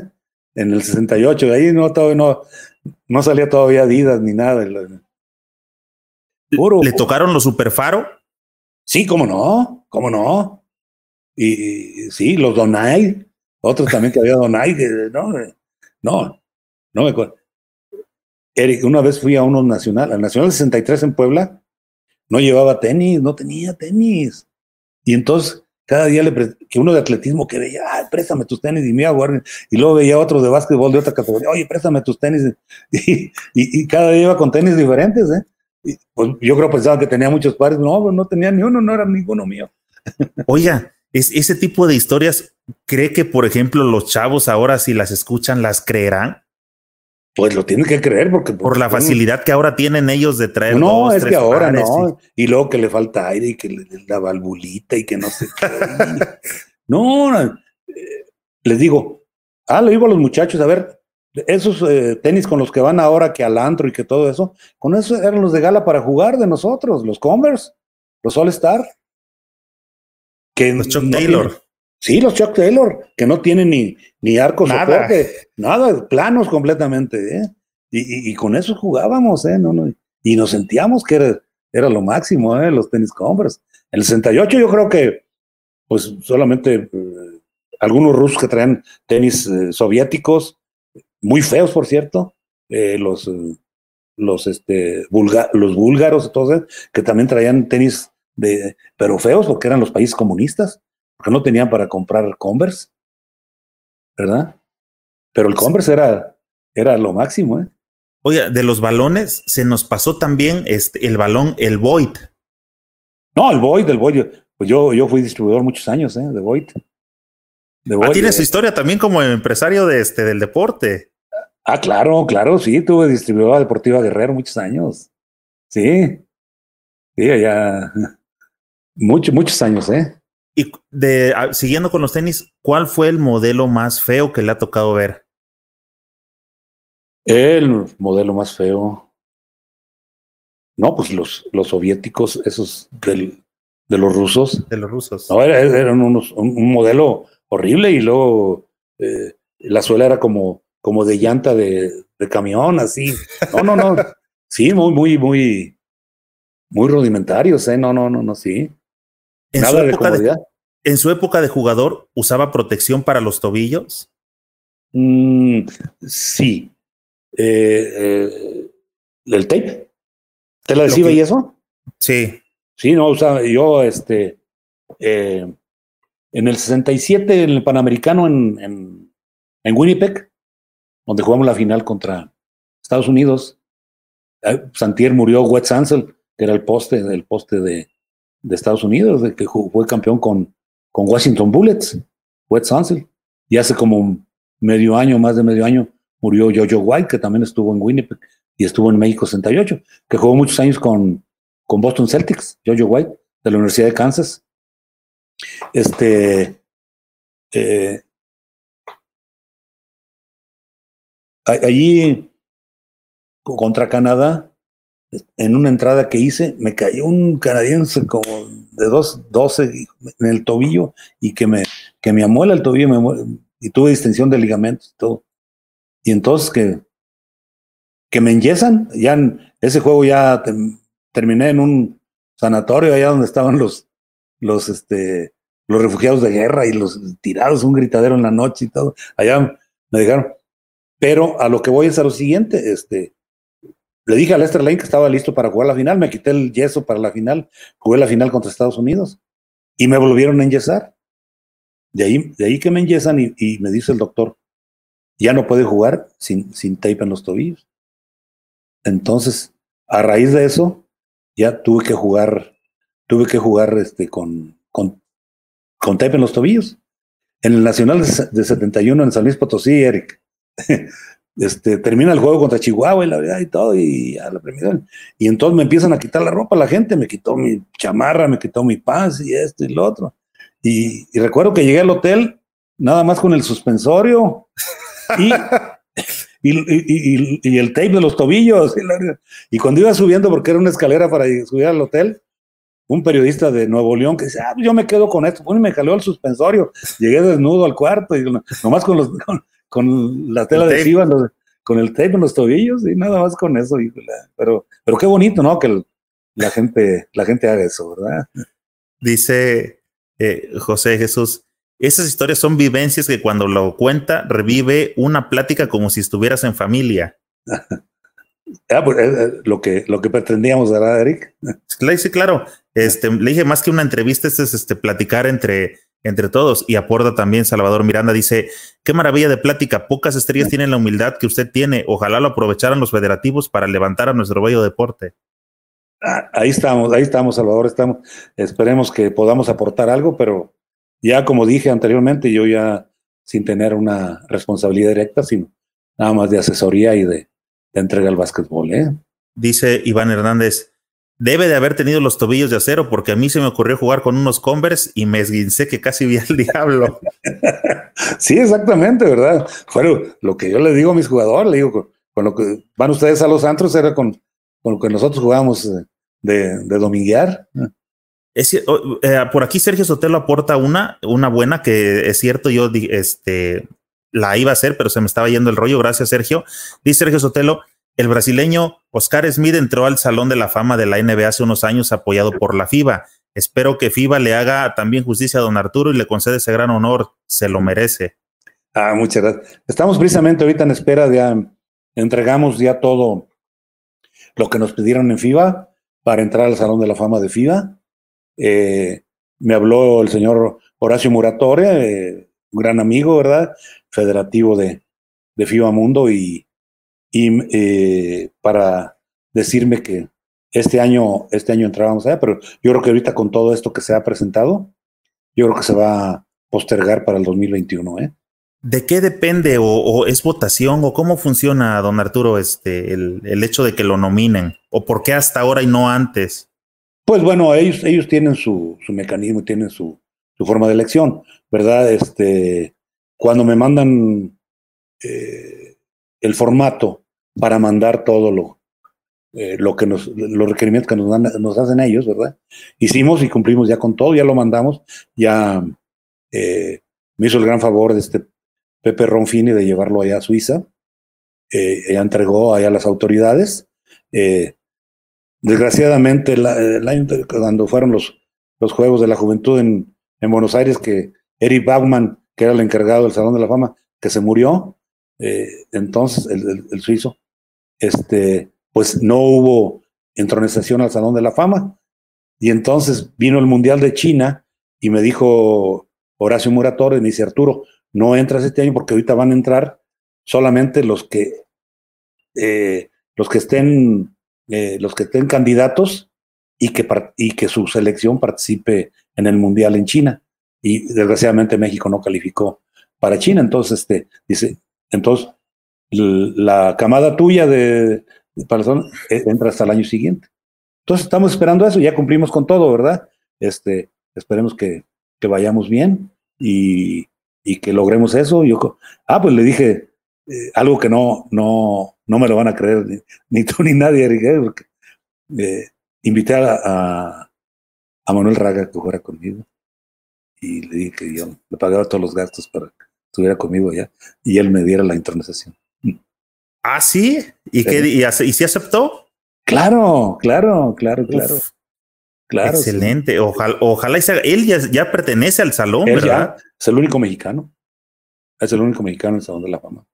De eh, la verdad que e, esa, esa, este, ese odio, amor deportivo, amor fuera de la extra cancha, se me hace muy interesante. Digo, en su momento a lo mejor fue algo medio complicado, ¿no? Porque dice que llegaron a, los, a los golpes y cosas así, eh, normal de, de, gente competitiva. Pero al paso del tiempo creo que una charla entre ambos debe ser bastante amena, recordando pues cosas que ya quedaron atrás y ahora viendo este, la vida desde otro punto de vista. Sí, no, no, no, no te imaginas ahora cómo vivimos eso. Este, hace unos dos, tres años que estuvo por acá con su esposa, con Lucy. estuvimos en la casa de campo donde tengo todo, todas mis cosas de, de, trofeos, trofeos. conocimientos y todo eso, y álbums y todo eso, y, y, este, y comentamos algún, y me decían, no, no, Guerra, es que no, no fue, ah, le digo, ahorita cómo no, entonces me fui, iba por un álbum y, lo traía, y, luego Lucy, Lucy, su esposa, le dice, ay, a ver, Manuel, y tú me decías que era otra, porque es cubana, ¿eh? Ah. Tú me decías que era otra cosa, amigo Manuel.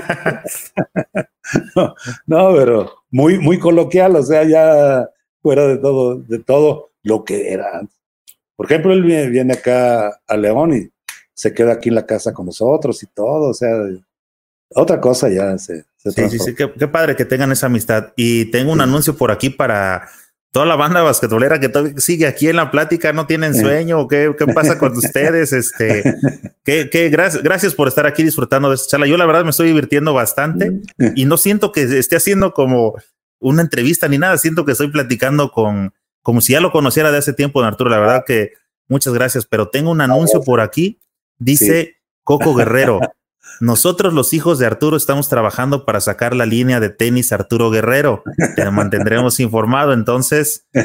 Así que ah, mire, aguas para toda la banda basquetbolero y vayan, ah. vayan juntando su lana porque van a ser caros y con material este renovado una línea 2000, 2020.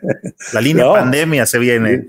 tienen esa inquietud, ¿eh? Sí, mi, hija con mi hijo y todo. Esperemos, esperemos este viol estoy para apoyarlos. ¿eh? A ver qué más hay por aquí. Dice. Ah, el príncipe dice: Todos los invitados que ha tenido el señor Vázquez, sin duda, Arturo es el, es el mero chipocludo. Sus comentarios muestran vivencias como nadie y una memoria que asombra. Sus comentarios de los tenis más feos habla de alguien que en verdad pisó muchas canchas internacionales y tiene mucha razón. No, no, gracias. Este, pues lógicamente, los tenis más feos de sí era, era un poco comprometedor, ¿eh? pero me, me fui luego por los, por los soviéticos, ¿verdad? Fíjese, y em, dice eh, Alfonso Hernández, yo quiero dos pares del 28, por favor, dice, me informa, me dicen cuánto están, así de fácil. No, perfecto, ¿no?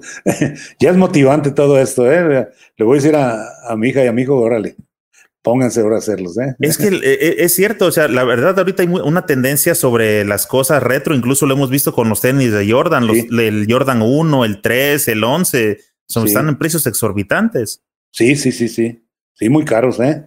definitivamente. Bueno, lógicamente la piel natural ha, subido, pero ya muchos usan más la piel sintética, ¿verdad? Eh, eh, lo del tenis tiene, que ver mucho lo, la suela, ¿eh? La suela porque que tenga un buen agarre, porque es el problema que muchas veces teníamos con la suela. Eh, muchas veces el, el, material del hule para hacerlo rendir le metían mucho caulín, el caulín es el polvo para hacer rendir al hule, y ese caulín le quitaba agarre, agarre, y, a los muchachos les gustaba que la suela rechinara, ¿verdad? Sí, así, todo. y entonces con el caulino rechinaba y todo, y era, el gran problema que teníamos con eso, ¿verdad? Y ahorita precisamente ya hay mucha, mucha técnica en, las suelas, hay suelas muy bonitas, hay moldes muy bonitos, y, y vamos a ver, ¿eh? Me estoy inquietando, a lo mejor sacamos algo de... este, hay por ahí una, unos memes, ubica los memes, ¿no? Estas caricaturas, estas fotos con sonrisa. Ah, hay uno que le llaman que hay que recurrir a la vieja confiable, que es la que no falla. Y, esa, en el cuestiones de zapatos de, de básquet o de, para agarre, es recurrir a la suela de liga. La esa amarillita, esa se agarra donde sí, sea. Sí, esa. Sí, que le llaman hule natural. Hule natural. Hule natural. Exactamente. Sí, es, es, se, usa mucho en, en, el en, el, en el voleibol, en el tenis de voleibol todo el tenis de voleibol, la, la, la, base, o sea, el piso, va de, de suela natural, de hule natural. Sí, pues eh, es, es cuestión de, de ofrecerle al, al, mercado realmente algo, alguna necesidad que tengan. Yo, o por lo que estoy viendo, la gente respondería a sus tenis. Creo que ahora dándole ya un enfoque este, eh, mercantil con algo de marketing, creo que, que puede jalar. ¿eh? Yo por ahí vengo empujando una, una línea de un suplemento especial para los basquetboleros con ah. este con colágeno para los tendones, para los ligamentos, o sea, para que ah. la, gente acá se pudiera ir cuidando. ¿Es el del pomito negro? Algo así, vengo trabajando por ahí también para que toda la banda nos andemos cuidando entre nosotros. Exactamente. Mm, mm. Así que. Sí, sí, lo vi el otro día, dije, ah, caray, dije, ya hay suplementos acá. Eso lo estamos trabajando. Queremos armar a toda la banda, no nada más este ir a jugar, sino queremos llegar a, a su edad y todavía que estén platicando así bien entero y que se acuerden. uno, yo no me acuerdo ni lo que hice antier. no, qué bueno, algo, algo de estar mal, ¿eh? sí, sí, sí.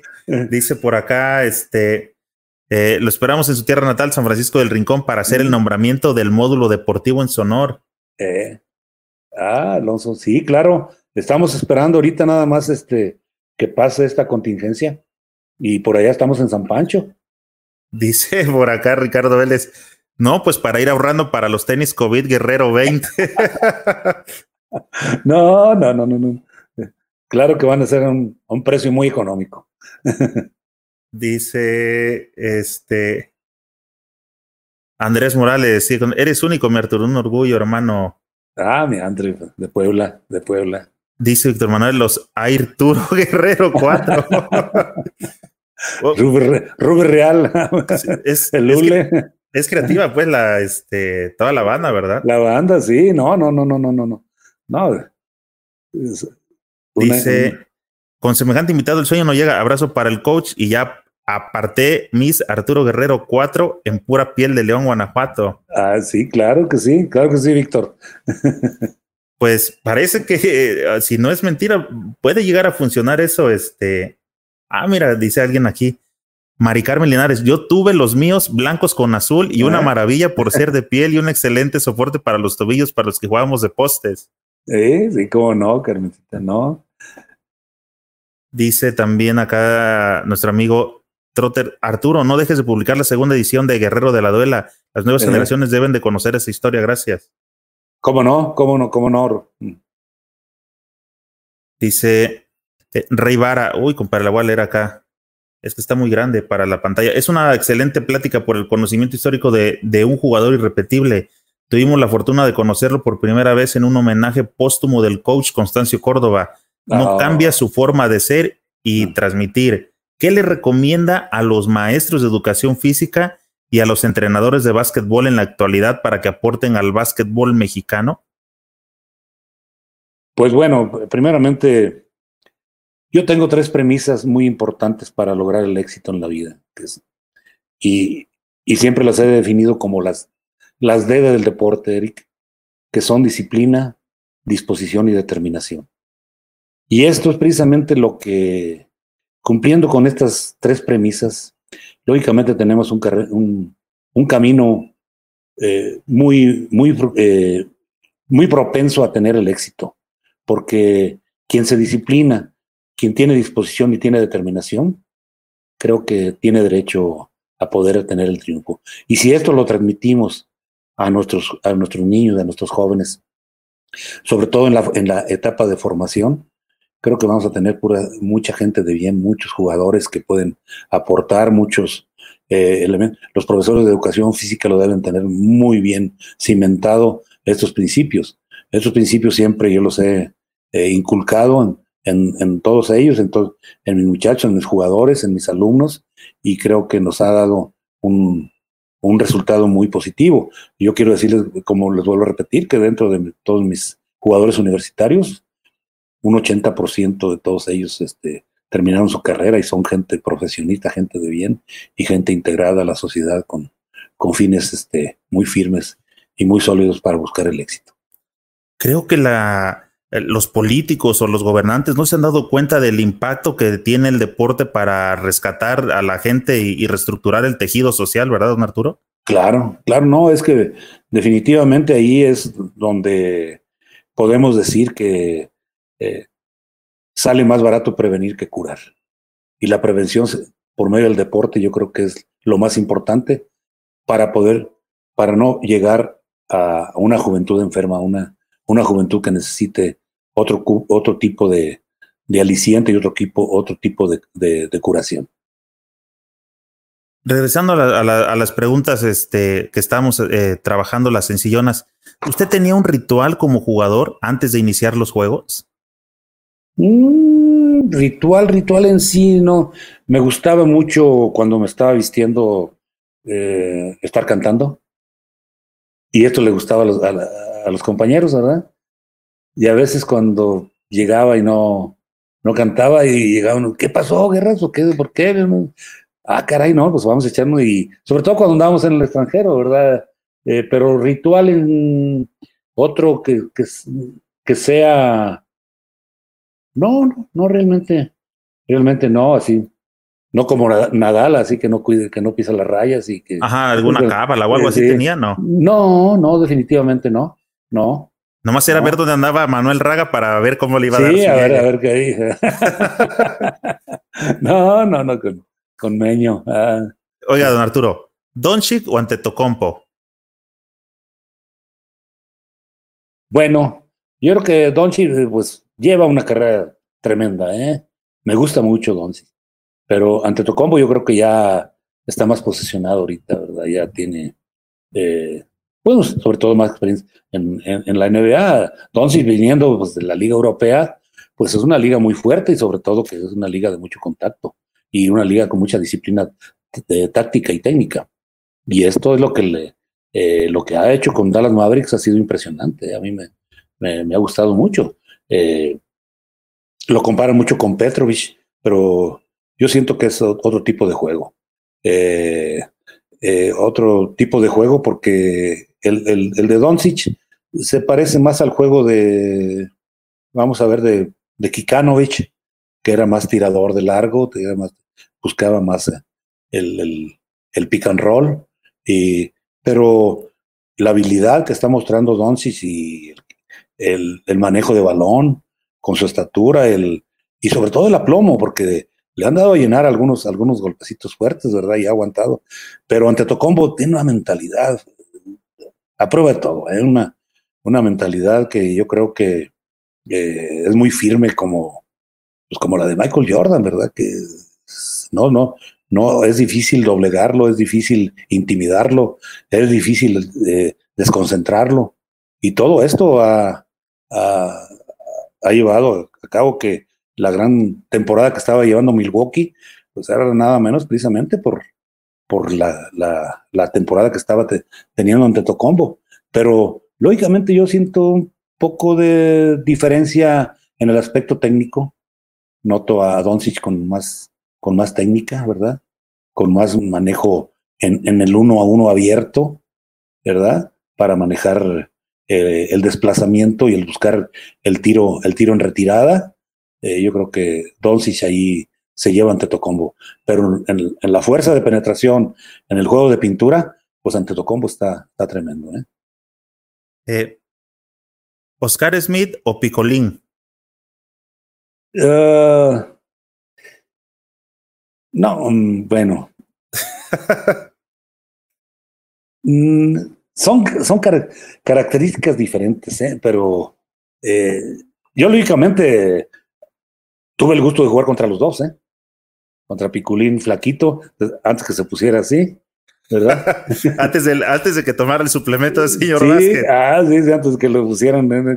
Este, y, y con Oscar, pues luego, desde, desde que debutó en el 78, jugó en el Panamericano 79, luego en 80 jugó el primer torneo de las Américas en Puerto Rico. Eh, eh, y un gran amigo, lo conozco muy bien allá en Brasil, eh, Oscar. pues Oscar, por su manejo y su, por su tiro de larga distancia, yo creo que me quedo con él. ¿eh? Me quedo con Oscar. Oscar, bárbaro. Lo que le hizo a, este, a David Robinson en la final de Indianápolis del Panamericano en 87, que lo sacó de la cancha, ¿verdad? Eh, yo ahí precisamente lo que, lo que yo mandaba contra él cuando nos tocaba enfrentarlo, yo, yo ya como entrenador, le mandaba jugadores eh, más pequeños que él, porque David Robinson o alguno de los grandes que, que marcaran a Oscar Smith fuera del área de, la pintura, es que ahí los postes son muy malos para marcar. Entonces dan mucha oportunidad de recibir y, juegan mucho la distancia. Por eso es que ahí Oscar los mataba. Oscar le metió 55 puntos ahí en, en, la final. Siento que, y, el medio tiempo iba a Estados Unidos ganando fácil. Luego viene Brasil y los empata. Y en tiempo extra le saca el juego y le saca la medalla de oro. ¿Verdad? Pero yo sí me, eh, me quedo con, con Oscar. Antes, ¿cómo le hacían para, eh, por ejemplo, hablando hace rato de que no había video y todo este tipo de situaciones? Y ahora la gente ve videos previamente de los juegos y todo esto. Sí. ¿Cómo le hacían para poder analizar? ¿Tenían que quedarse a ver un partido y se llevaban la idea? Claro, claro. El entrenador tenía que ir a scoutear, eh, analizar sistemas, analizar movimientos de los jugadores y, y, después en la charla técnica antes del juego eh, lleva uno sus escritos y donde, donde le dice a, a, a sus jugadores el que va a marcar a tal cual. Ten en cuenta que su fuerza es esto, eh, mantén tu, tu, mano de guardia, ponla, ponla arriba del, balón para que no la saque por acá y esto y lo otro. Todo eso en, eh, ya en, la, charla técnica, ¿verdad? Y es precisamente donde tenemos que hablar. Ahora, pues no, ahora se, analizan los videos y es, es todo eso, ¿verdad? Pero anteriormente, eh, por ejemplo, en, Portland, allí, los únicos equipos que entrenábamos en, la fábrica de, Nike era Estados Unidos y México.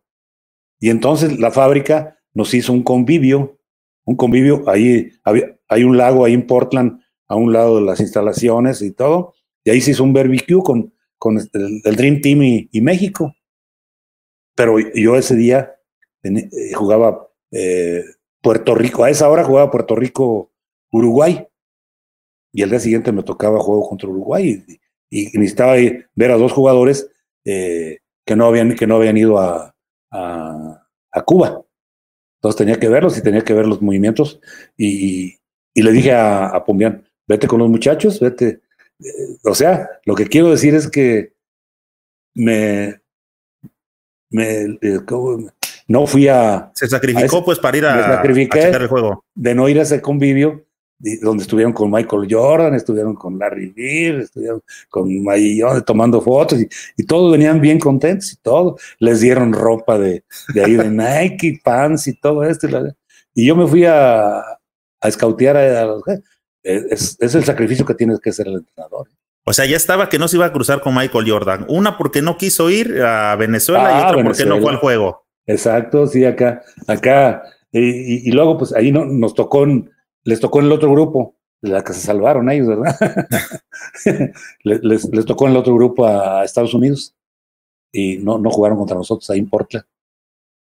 Nájera Guayón. Mm, bueno, quiero decir que los dos, los dos, este, con una mentalidad increíble, una, una fortaleza de, de, de, mentalidad, de decisión, de, de, coraje, de entrega muy firme de los dos, ¿eh? De los dos. Eh, Lalo, su trayectoria, pues lo dice, lo dice todo, ¿eh? El poderse consolidar en la NBA por tantos años y, y a un nivel extraordinario muchos años, creo que le da un lugar muy aparte todo esto. Le faltó lo de la representación nacional. Lo de la selección nacional, eso fue importantísimo, que Lalo hubiera tenido más, más arraigo con la gente como seleccionado nacional. Esto fue. Y, Gustavo, pues sí se ganó a la gente eh, representando a México, donde tomó liderazgo de la selección nacional, donde le facilitó, porque esto yo lo digo también como coach de Gustavo, ¿verdad? Eh, un jugador que se entrega y que hace un liderazgo positivo, no solamente dentro del vestidor, sino fuera del vestidor. Y es un, es un, eh, un jugador que le, le simplifica las, la, labor al entrenador, le ayuda mucho al entrenador, ¿verdad? Eh, pues yo, lógicamente, aquí me voy por un empate, Eric. ¿eh? un salomónico empate. ¿eh? los dos los quiero, los quiero mucho y este y mis respetos a su trayectoria, ¿eh? todos, ¿no? Eh, por ejemplo, Kevin Garnett le tenía un gran miedo a Lalo. La marca de Lalo era tremenda. Y luego también como marcaba al Shaquille, o sea, a Shaquille O'Neal también lo marcaba muy bien, ¿verdad? No, Lalo era, y tenía un juego de espaldas, a pesar de no ser tan alto, jugaba de espaldas tremendamente. Y, y cuando el entrenador le dio oportunidad de tirar de tres, era el hombre más feliz, me tocó estar allá en, Denver con él, me dice, ¿cómo que creer? Ya me dieron chance de tirar de tres porque los tienen ahí bien limitados, ¿verdad? Y no, pues qué bien, pues ahora Lalo, a darle a darle con el tiro de tres. Sí, no, no, no. No, muy bien, muy bien. Este, no, Lalo, respetos y, y mi, querido Gustavo, no, no, no, no. Y fue un gran acierto el, el que hubiera regresado a Europa. Eh, comentaba por acá, eh, nos acompañó también Omar Quintero. Sí. Y comentaba que este, hay jugadores que en determinado momento le llegan a decir a la selección nacional que no, Ha habido, ha habido muchos. Ha habido varios. Ha habido varios y este, yo creo que el perder ese, ese espíritu y ese ánimo y ese deseo de representar al país, yo creo que yo creo que no se vale, no se vale, porque el, el representar a nuestra patria, el llevar los colores, llevar la camiseta de México, yo ahora que estoy en el retiro, ahora que estoy ya en una edad ya bastante madura, cuando me pongo a pensar en eso, hay veces que no lo creo. Cuando me pongo a ver mis álbums de mis juegos y, y ver que X tantos puntos y esto y el triunfo sobre esto, y Eric, me llega la duda, dije, muchas veces digo, no, no es cierto que yo haya hecho eso. Muchas veces digo, no, no, no. Y a veces me, me pongo yo a, a ver mis, recuerdos yo solo y, y me llena de una nostalgia tremenda, tremenda. Pero siempre el, el respeto y el cariño que le tuve a la, camiseta nacional, eso me, me mitiga todas esas circunstancias. Sí, no lo dudo, dicen que recordar es volver a vivir. Sí, Sí, no, no, te digo, veo los salmos, este, de, ese torneo ahí con el torneo gobernador, ahí cuando me nombraron el mejor jugador de América Latina, cuando le, metí a Argentina 48, a, a Yugoslavia 45, a, a Perú 41 y a Brasil 27.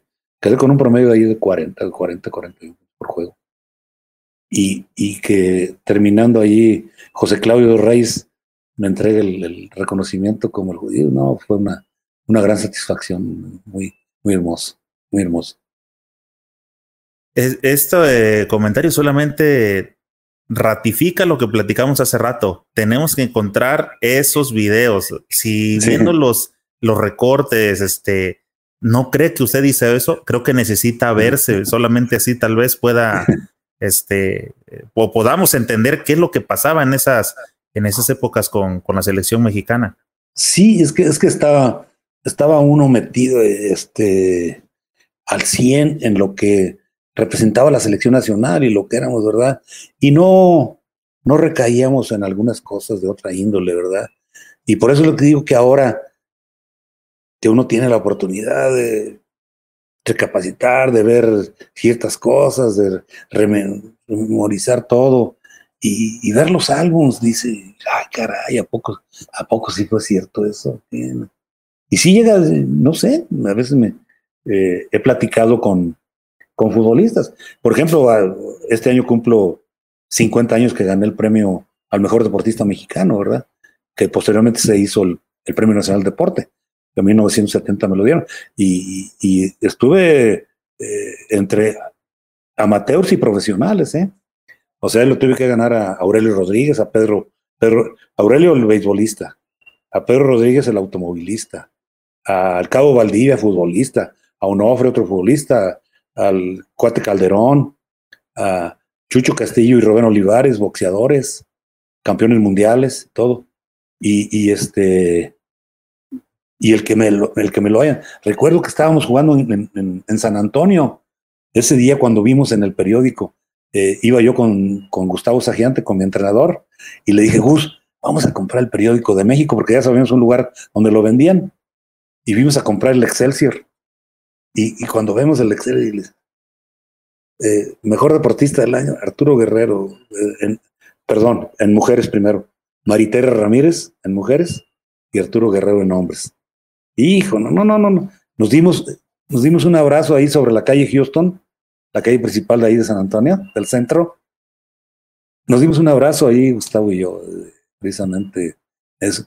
Y esos son recuerdos precisamente que uno, que uno los lleva y, y los, los platica uno de vez en cuando. Yo creo tenía muchísimo que no platicaba de todo esto, ¿verdad? Pero me siento muy halagado, Eric, y me siento muy contento.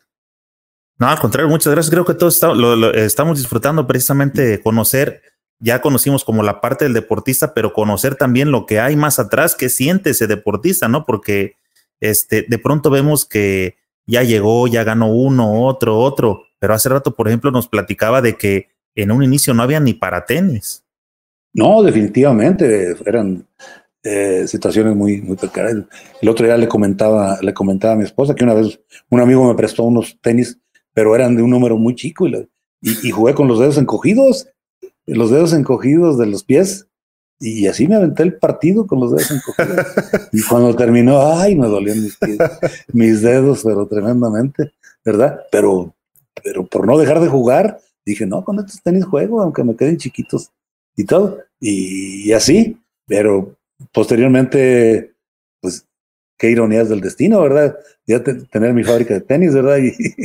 Y, y este, cuando en aquel entonces no, pues no llevaba ni tenis a, a, los campeonatos nacionales. ¿no? y pensar que va a renacer la marca de tenis. Esperemos, ¿verdad? ¿Ávila o Palmita? Eh, Víctor, Víctor pudo, pudo, dijo, pues, nomás que le faltó más carácter, más carácter a Víctor tremendo amigo, tremendo jugador, tremenda persona y todo, pero le decía Víctor, madre, no, Víctor, Víctor eh, tenía una calidad y era un jugador que con esa estatura, con dos, dos doce, dos once, tiraba, tiraba de tres, eh, muy bien, muy buen tiro de tres. Me acuerdo que hacíamos competencias y, y quería conmigo el ándale pues. sí, eh, Palmita, pues, ¿qué puedo decir de él? Su trayectoria lo avala, su entrega por México eh, y los, los logros. Y, y yo creo la forma en que en que hacía el pick and roll, la forma en poner la pantalla.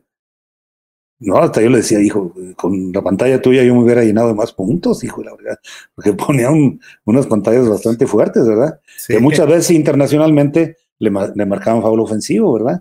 Porque llegaba y dejaba la marca, dejaba la marca palma ahí.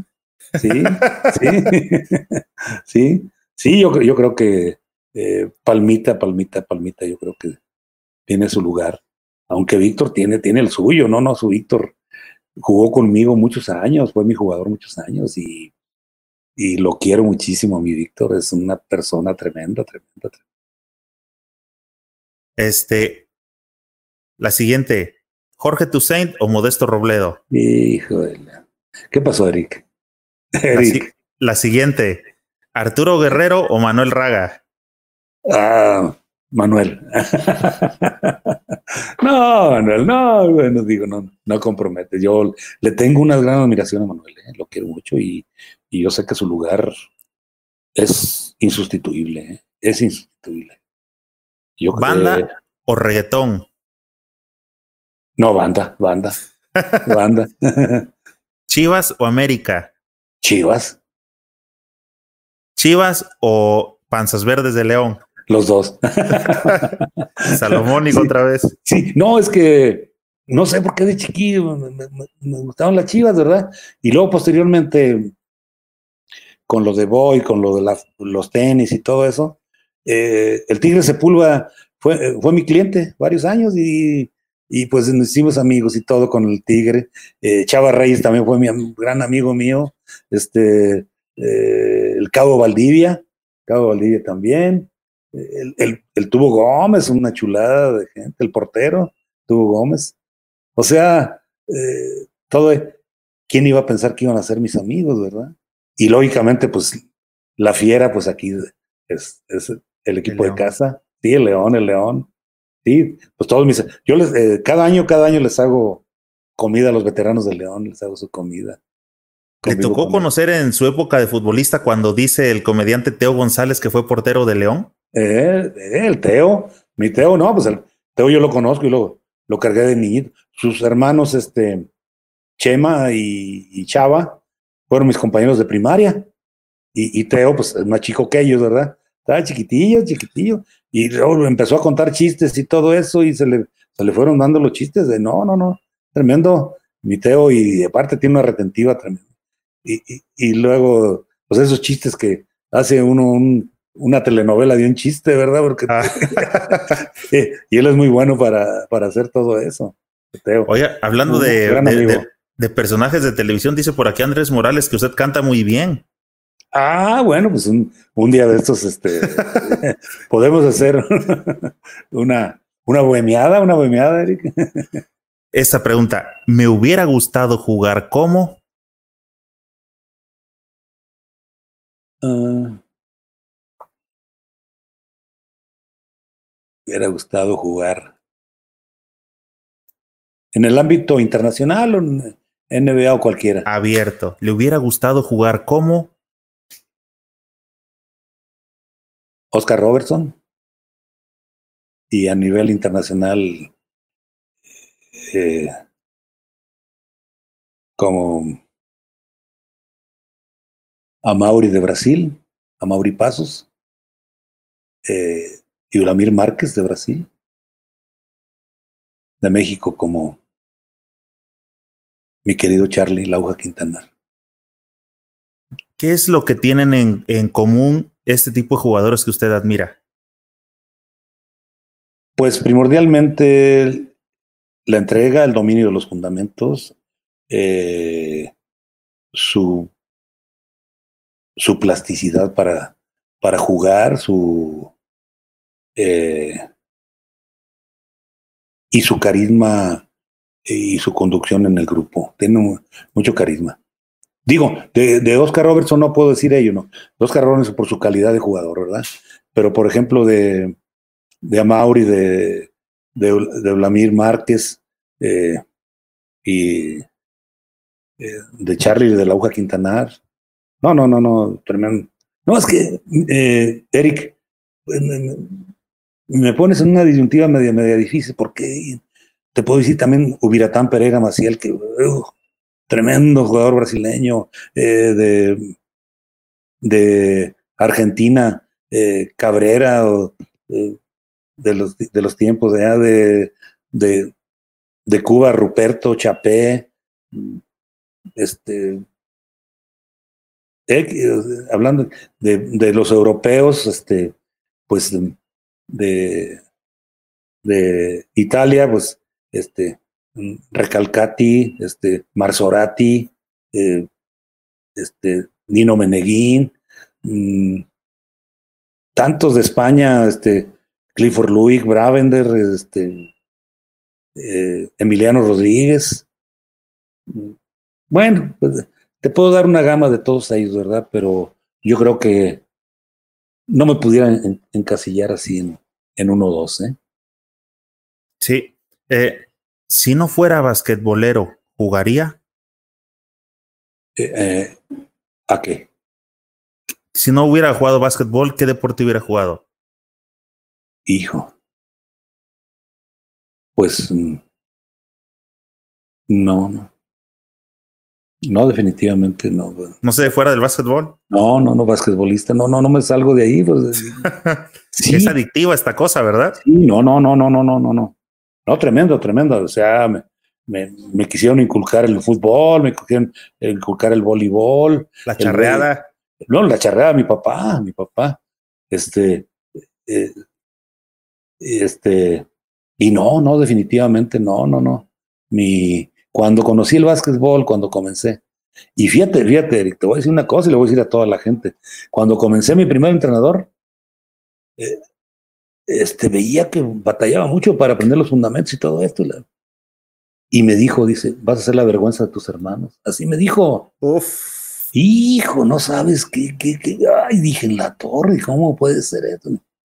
Y después cuando fui subiendo, subiendo, y que llego a la selección, le, le, le hablé una vez, pastor, se, llamaba pastor en paz descanse ya. Pastor, te quiero agradecer una cosa. ¿Qué, Arturo? Lo que me dijiste aquella vez, ¿te acuerdas que me dijiste que iba a ser la vergüenza de mis hermanos? No, ¿cómo crees que te voy a decir a ti que esto que no? Pastor, te lo vengo a agradecer. No sabes cómo me ayudó eso a superarme, le digo me ayudó muchísimo. De verdad me sentí, me sentí acicateado. Exacto, me sentí acicateado. Dije, y dije, no, que voy a, voy a hacer la vergüenza, nada. Yo voy a hacer, y, me fui rápido, rápido, rápido. ¿eh? Y él también jugaba, también jugaba, y recuerdo que ya los. Mm, mm, estaba yo por cumplir 16 años y, y, ya le daba, ya le daba a mi entrenador, se lo, ya le daba tranquilo, ¿eh? y, le dije, a ver, gracias a ti, le digo, pastor, que me dijiste aquello, ¿eh? Y él, él, él le daba pena, no, le digo, te agradezco, te agradezco porque eso me, me motivó. ¿Fauli cuenta o mejor un triple? Eh, pues todo, todo depende de las circunstancias en que se dé. ¿Mm? Eh, las circunstancias porque eh, muchas veces este, un triple, eh, por la obsesión de la línea, se anda buscando mucho, mucho el, triple y se origina mucho el que no, no se penetre. Eh, el foul y cuenta, créeme lo que sientes el trancazo del foul y, y, que la metas y que vayas por un tiro más, dice, ay, bendito sea Dios descansas y sientes, sientes más satisfacción de una canasta así que de una canasta de tres, así, eh, nada más buscada por, por, por, por, tirar, ¿verdad? Por tirar de tres. Eh. Porque muchas veces tienes esquemas y, para buscar los tiros de tres y lógicamente, por ejemplo, e, ese, ese juego contra Argentina ahí en, en, Cuba en el 91, el que tiraba, tiraba a Arroyo la metía, tiraba a Castellano la metía, tiraba el nazi, la metía, tiraba el chango, la metía. Todo el mundo de tres. Metimos 22 de 26 en un juego contra Argentina de tres. Pues es un, un porcentaje altísimo. ¿eh? Altísimo. Sí. En esta, este, quiero que se comprometa de coach y me dé su cinco inicial. Usted conoce, eh, tiene un bagaje tanto como de la gente realmente de antaño, como del básquetbol, del panorama del básquetbol actual. ¿Cuál sería el cinco ideal de México de todos los tiempos si usted fuera el coach? Yo sé que quiere a todos los jugadores, los seleccionados, los amas, buena gente, pero ¿cuál es su cinco inicial? ¿Cuál, con, cuál es el, sería el cinco de toda la historia del básquet mexicano, según el coach Arturo mm. Guerrero?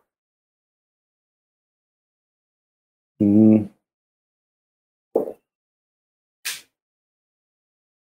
Ah.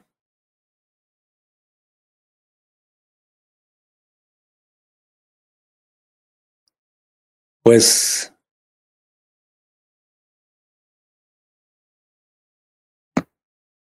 Manuel tiene su lugar. ¿Qué posición? Manuel en, la posición 2. 2. En la 2. En la 1. Mm, hijo, es que uno iría por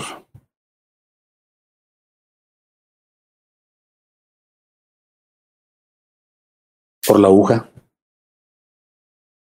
En la 3. En la 3.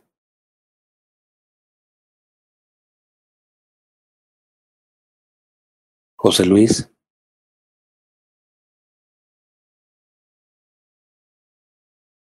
En el 4.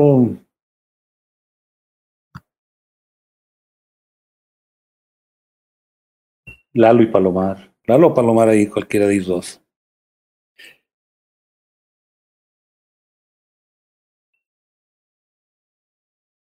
Pero.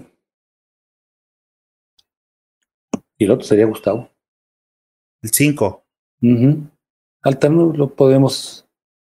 si, tuviera, si tuviera Palomar, jugar en el 5 y 4, o Lalo 5 4. Pero yo creo que me lo hubiera dejado de 12, ¿no? De 12. no, pero estuvo muy buena porque, este, le digo, usted tiene la, la balanza, la oportunidad de que vio a la generación anterior y, ha visto a la nueva. Entonces, a veces uno solamente sus referentes son los, los actuales, los, que alcanzan uno. No, no, mira, por ejemplo, ahorita un jugadorazo y que mm, Neri Santos, ¿verdad? Josué Neri Santos fue un tremendo jugador, un tremendo jugador que inclusive los, eh, los Harlem Globetrotters lo, lo quisieron y todo, ¿verdad? Eh, él, que estuvo en 48 en Londres, que fueron cuarto lugar. Eh, ¿Quién más? Eh, el Ogi García también fue un tremendo. Eh, él, jugaba en la parte de atrás. Eh, no, hay muchos, hay muchos. Este, por ejemplo, Toño con su punto norte y todo, su entrega y todo. Está él. no, no, no, yo creo que déjame, déjame de tarea los mejores 20 de 20 y lo podemos, lo podemos hacer. ¿eh? Por acá, sí, sí, porque no, no, no. sí es complejo, lo sé, lo es sé. es injusto, es injusto. Y más como, como tú dices, si yo fuera una persona que, que no conociera tanto y tantos jugadores, pues eh, era más fácil, ¿no? Eh, por eso, pero uno que afortunadamente nos ha tocado vivir y estar con tantos jugadores, ¿verdad? Tantos jugadores, este, pues sí es más como, en, aparte de comprometedor, pues es más, más, más difícil, mucho más difícil. Es como las nuevas camadas que escuchan a Palmita y creen que Palmita era técnico, no saben de los leños que derrimaba. no, Palmita no, no, no, no, no, no, no, no. no. Es cierto. Un saludo acá al buen Palmita. Por acá hay, un comentario, por ejemplo, de Iván, dice que su cinco de él sería Palomar, Guerrero, Ayón, Raga y Satanás Arroyos. ¿Qué le parece ese cinco? Está bueno, está bueno. ¿Eh? Y por acá dice, eh, eh, yo siento que tienen que salir esos tenis, dice por acá nuestro buen amigo Sergio Sotelo. El dueño de Dragones de Tijuana, el señor John Kidd, dice que usaríamos los tenis de Don Arturo en los equipos varonil y femenil que participarán en la liga ABA de ah. Estados Unidos. Que se anime. claro, claro, claro, Checo. Lo vamos a hacer. y eh, continuando con este, las preguntas. ¿Usted sabe o ya no sé si ya existían los torneos en esa época de los que ahora se les llama las Merces? Eh, no, no, en el tiempo de nosotros no, no había, no había eso, porque poco poco se daba. Eh, los, los que estaban en Liga Mayor, pues lógicamente eh, estaban entrenando todo el año con su equipo, no tenían oportunidad de ir a las a las, como se le llama ahora las merces, ¿verdad? Y, los que eh, estábamos seleccionados, pues estábamos concentrados completamente ahí. ¿Qué esperanzas, por ejemplo, que, que Lester Lane o eh, Gustavo Sagiento, alguno de los entrenadores nuestros, se diera cuenta de que, ah, no, pues el domingo se fue a jugar a, allá a Sinsunza, ¿no? Allá a Michoacán o algún lado, ¿verdad? O acá, o a Oaxaca, acá. Guerrero, a, Nayarit. Atlasiaco, alguna cosa así, ¿verdad? Y, este, no, no, no. Se la, Sí se la sabe, don Artur, ¿eh? No, no, pues digo, no, no, no, no, no, no. Tanto año, tanto año ahí, ¿verdad? Y posteriormente, posteriormente que se me. No, no, sí.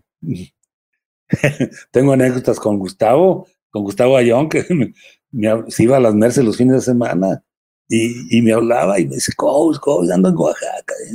Este, si le habla, o sea, él estaba en UPAEP. Ajá. Estaba en UPAEP. Y a ver, a ver si Javier no lo regaña. Dice, si le habla el coach cenicero, dígale que, ando con usted, que me citó en León. Ay, Gustavo. Y pues digo, lo, lógicamente era un espectáculo, lo, lo llamaban mucho para eso. Pero, pero ha habido eh, ejemplos muy, muy, muy tristes en eso, porque han tenido unas lesiones de varios jugadores por andar y luego ya frustran su carrera posteriormente. Ha habido varios que ya han tenido eh, lesiones muy, muy, muy fuertes. ¿eh? Dice, bueno, por aquí anda conectado eh, precisamente John Kidd. Dice que fue su capitán en el campeonato de 1975 en la ABA, en la Liga de ABA México. Eh, John Kidd, sí, sí, sí. Dice por acá Luis Manuel Muñoz, mi padrino cuenta que jugó con usted en el 82 un torneo en Chiapas. Ah, claro, no, pues este, fuimos allá al, al, al, al estatal abierto de Chiapas, que se hacía cada año. Estuvimos varios, varios años yendo allá después, y luego en el, en el sexenio del, del licenciado Pablo Salazar como gobernador, se le dio un impulso tremendo al básquetbol allá. Precisamente los jaguares de Chiapas los tuvimos allá. Estuve yo con el gobernador y, y fuimos campeones nacionales de clubs. Jugó conmigo Horacio allá, Horacio Llamas, jugó Oscar Castellanos, jugó Víctor Ávila, Zúñiga, eh, ya después de todos los tiempos que estuvimos allá, Arim Solares, eh, Febo Apolo, Omar Contreras, bueno, muchísimos jugadores estuvieron allá conmigo en, en, Chiapas.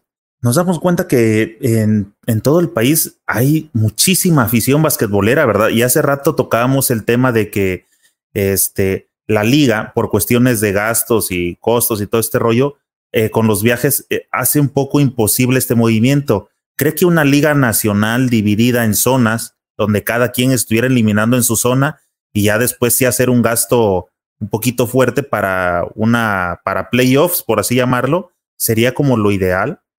Sí, yo creo que sí. Y más ahorita con las circunstancias que vamos a tener después de esta pandemia, yo creo que va, va a ser lo, lo mejor que, que, que, se puede hacer en, en, las ligas, regionalizarlas y posteriormente hacer, hacer un, un torneo final con los, ya sea primero y segundo lugar o, los primeros lugares, ¿verdad? Y, esto, pues lógicamente para, para recortar gastos, ¿verdad? Porque yo creo que si ahorita los, los equipos de fútbol de gran jerarquía andan buscando precisamente cuál es la forma de que, de ahorrar más, ¿verdad? O, gastar menos por las situaciones. Yo creo que el básquetbol eh, también eso sería algo muy, muy bueno, ¿verdad? Porque, pues, digo, acá los que juegan en Cibacopa, pues son, son desplazamientos y luego y ya, ya, bastante grandes, ¿verdad? Bastante fuertes. Son gastos muy, muy, muy altos. Más ahora, pues los jugadores van a tener ahora sí que sacrificarse un poco, ¿verdad? Porque yo creo que eh, los sueldos altos que tenían algunos, ¿verdad? Y yo creo que van a tener que, que recortarlos un poco, ¿verdad? Sí. Siguiendo con las preguntas, este, don Arturo. ¿Dennis Rodman o Draymond Green? Mm, Dennis Rodman. Para un trabajo rudo. Rudo, rudo. Dennis Rodman. Dennis Rodman o el Palmita. Ah, no, pues el Palmita. no, no, con un bloqueo que le dé, le deja la cintura. la, la, marca Palma. Sí, no, no, no, no. No, como, como, vuelvo a repetir, como ese bloqueo que le hizo a Uranga, ahí lo dejó, ya no, no, ya no jugó el Panamericano. Eh, don, Arturo, usted que anduvo en, en, el extranjero y que salía a, a diferentes este, competencias internacionales, ¿cómo cree que el internacional o el jugador internacional percibía al mexicano y cómo cree que el, jugador mexicano puede ser percibido ahora en la actualidad? Bueno, eh, anteriormente había otra concepción de, del, del, mexicano, no solamente del deportista. Eh, quiero que sepan, por ejemplo, cuando fuimos al Mundial, al Mundial de Uruguay en 67, eh, nos tocó Estados Unidos, Italia, Yugoslavia y México. Ese fue el grupo. Ya no más que grupo, ¿eh? Y jugamos en Mercedes, Mercedes Uruguay. Entonces nos fuimos eh, dos autobuses. En un autobús de adelante iba, iba Estados, Unidos, y, e Italia. Y en el otro iba Yugoslavia y México. Y entonces cuando llegamos allá, pues bajan el primer, el primer autobús, baja Estados Unidos, Italia, y, no queremos ver a los mexicanos, queremos ver a los mexicanos, toda la gente. Había mucha gente ahí en el centro de, de, Mercedes, de Mercedes Uruguay. Y entonces bajan los yugoslavos y al último bajamos nosotros. Y, y cuando nos ven bajar, ah, no, dice, esos no son mexicanos. Íbamos todos de traje, ¿verdad? Esperaban vernos con, el, con el sombrerote, ¿verdad? Y con el taparrabos. Y con el gabán. Sí, todo, todo, ¿verdad? Eh, esperaban vernos así. Y era, era lo que combatíamos siempre. Y, y, la gente tenía esa, esa, esa imagen y esa percepción del mexicano, ¿verdad?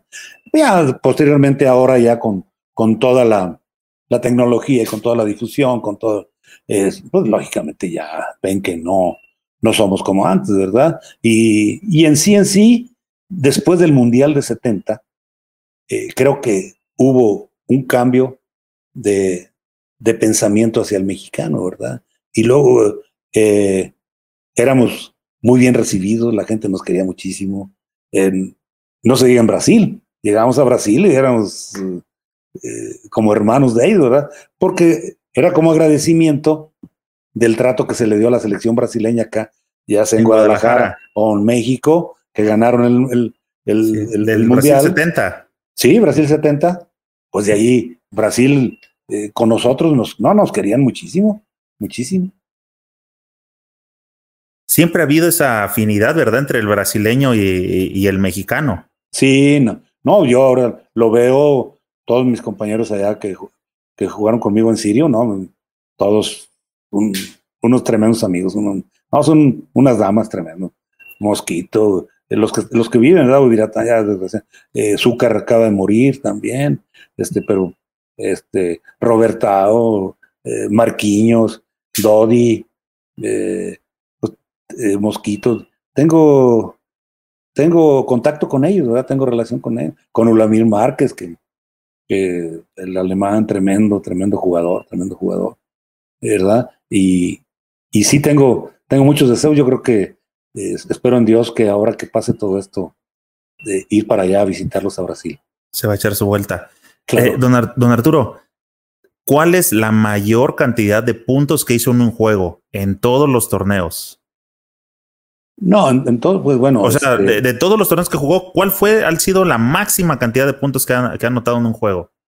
No, pues, en, veteranos, este, metí varias veces arriba de 100. ¿Apenas o cuándo fue eso? No, no, no, cuando tenía cincuenta y tantos años y todo así.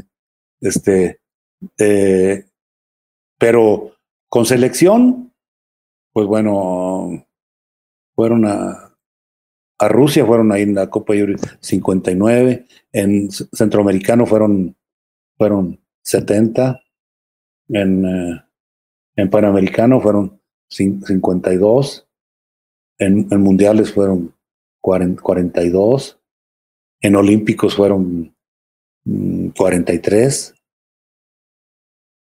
Mm, mm,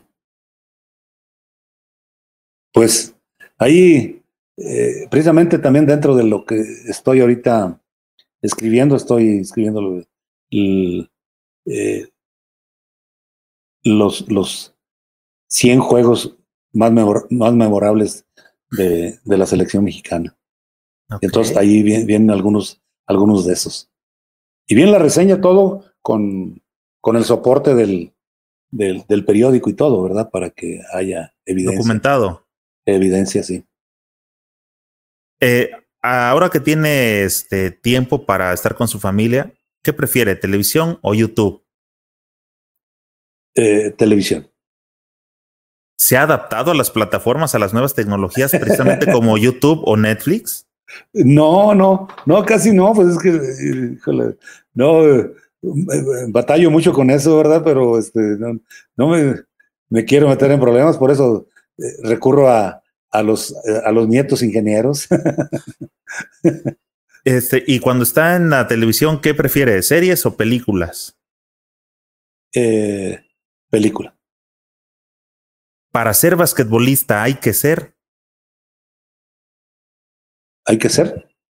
¿Qué? Sí, es, ah, eh, para que complete la frase. Para ser basquetbolista hay que ser. Ah, hay que ser disciplinado. ¿De qué artista compraría un CD original? Jorge Negrete. Ah, entonces sí, ya veo por dónde. Sí, es cierto lo que dijeron hace rato, que sí canta. Me imagino que viene por ahí la, la tendencia, ¿verdad? Sí, sí, sí, sí. Sí, claro, sí, sí, sí.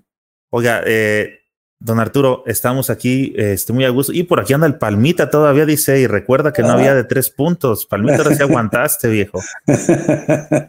Ah, y por aquí anda también Uh, se, José, Luis, saludos a mi coach, los grandes, un abrazo, pura celebridad. Ay, mi profe, mi profe querido. Este, le iba a preguntar, ¿cuál sería a usted contra quién le hubiera gustado jugar uno contra uno? ¿Uno contra uno? Sí. Bueno, nacional contra, contra Manuel, internacional con Ruperto, de Cuba. Él era de su rodada, más o menos, de su estatura. Más, alto, más alto. Sí, Ruperto, yo creo que le anda pegando a los dos metros, pero jugaba en la posición mía, jugaba de, de tres y de dos. Sí, y sí, él y de, de, de España, con este, con, con Corbalán, Corbalán, uno contra uno, o con Bravender, con Wayne Bravender, un americano que se nacionalizó este, español. Eh, muy, muy, buen, muy buen tipo, muy buen amigo, pero que siempre nos, da, nos dábamos buenos llegues y, siempre el, uno contra uno estaba bien. En Puerto Rico con Charlie Bermúdez. Charlie Bermúdez siempre nos dimos buen, bueno, el uno contra uno. ¿Cuál fue la posición este, natural de don Arturo Guerrero? Pues la dos, la dos y la tres. Bueno, es que anteriormente con nosotros eh, se manejaba eh, los dos de atrás, eh, los defensivos que le llamaban, las alas y el, y el poste, ¿verdad? El poste, y, y, las alas éramos Raga y yo, los que jugábamos, y el que jugaba de poste pues era Toño, de, jugaba de cuatro y de, de, cinco, ¿verdad? ¿Verdad? Y este, y uno y dos, La Aguja y, y Pombián, ¿verdad? Entonces, este eran, eran puestos diferentes a, lo de ahora, ¿verdad? Y ahora que ya se ubica el 1, 2, 3, 4 y 5, ¿no? Sí. Sí, las alas antes creo que las usaban como eran los rápidos, ¿no? Los que en cuanto agarraban la bola desprendían para salir. salir, salir en el rompimiento. lo que ahora le, ahora le llamamos transición ofensiva. Ah. ¿Verdad? y, antes era correr, correr en sí, Sí, no, no, sí, sí. O sea, a buscar el rompimiento. Y porque decía uno, bueno, ¿qué sistema traen? No, sistema de rompimiento. pues le digo, no, pues eso, el, el rompimiento no es un sistema. Le digo, es la oportunidad que rompe los sistemas, porque el, rompimiento se deriva de una, de una, eh, una oportunidad y siempre se debe efectuar teniendo el equipo defensivo en, menor eh, número de, de, ofensivos que van a, buscar la canada. O sea, dos contra uno, tres contra dos, cuatro contra tres una vez le preguntaron a un entrenador, ¿a quién le vas? Estaba un partido, llegamos al torneo y, pues así como que no sabes quién está jugando y le dijeron, ¿a quién le vas? Y los empezó a ver, dice, al que corra más. Al que corra. no, no, no. no eh, decía, decía Pelé, precisamente allá en Brasil, dice, los, hay, que, hay que saber analizar el deporte y saber, dice, no correr por correr, sino saber para qué correr, ¿verdad? Y, yo creo que eso es muy, muy bueno y muy, eh, muy propio de, los deportes, sobre todo en fútbol, en básquetbol y todo, porque eh, cuando hay la limitante de la red como el voleibol, pues ahí, ahí no corren.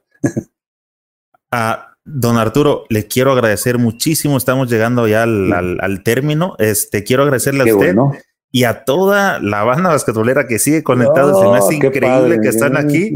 Ya por acá unos se andan preparando, dicen que nomás aguantan hasta las 3, otros hasta las 6. La verdad que yo estoy muy a gusto platicando también, pero creo que este sí nos echamos una buena platicada y vamos a dejar más adelante a ver este vamos a buscar la forma de seguir en contacto con don Arturo. Don Arturo, este Sé que va a regresar ya la NBA y toda esta situación, ya los, los autorizaron para el 31 de julio, todo este tipo de situaciones. Creo que para que pueda usted seguir vigente aquí, porque veo que a la gente le gusta mucho hablar con usted, lo voy a invitar para que más adelante, tal vez ya que empiecen los playoffs, este, hagamos algún en vivo de estos, platicando específicamente sobre cómo van las series y ya con usted, con su punto de vista de coach, nos dé una, explicación sobre qué está pasando o cómo se siguen visualizando las cosas. ¿Le parece? ¿Cómo, no, Eric? Con muchísimo gusto. ¿eh? Estoy a la orden y muchas gracias y por favor, por tu conducto, Eric, agradecer a toda la gente que estuvo con nosotros ¿eh? y a mis muchachotes que están por ahí. ¿eh? De hecho, este, precisamente le quiero dejar aquí este, el micro y la pantalla, este, don Arturo, para que se despida de toda la gente que nos estuvo este, aguantando por aquí durante Cinco horas con diez minutos que llevaba, la ah, verdad es increíble. Quiero decirle que para acabarla lleva el récord de todo lo que este, teníamos aquí. El anterior, la plática anterior más extensa, había sido precisamente con José Luis, don José Luis el Satanás Arroyos, como de cuatro horas y ah, media, creo. Profe, profe.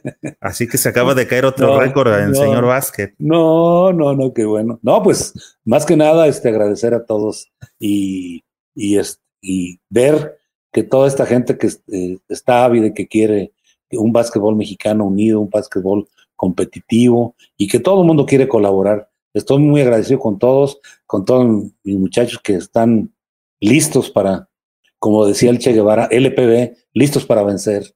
Y estamos ahí a, la vera de todos ellos.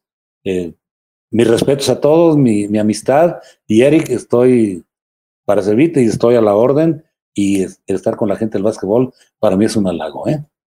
Eh, don Arturo, muchísimas gracias por haber aceptado la invitación para venir a charlar. Espero que se la haya pasado bien, que esa es la finalidad de, de, esta charla, de conectarnos aquí entre todos y vamos a seguir en contacto, amigo. Muchas gracias.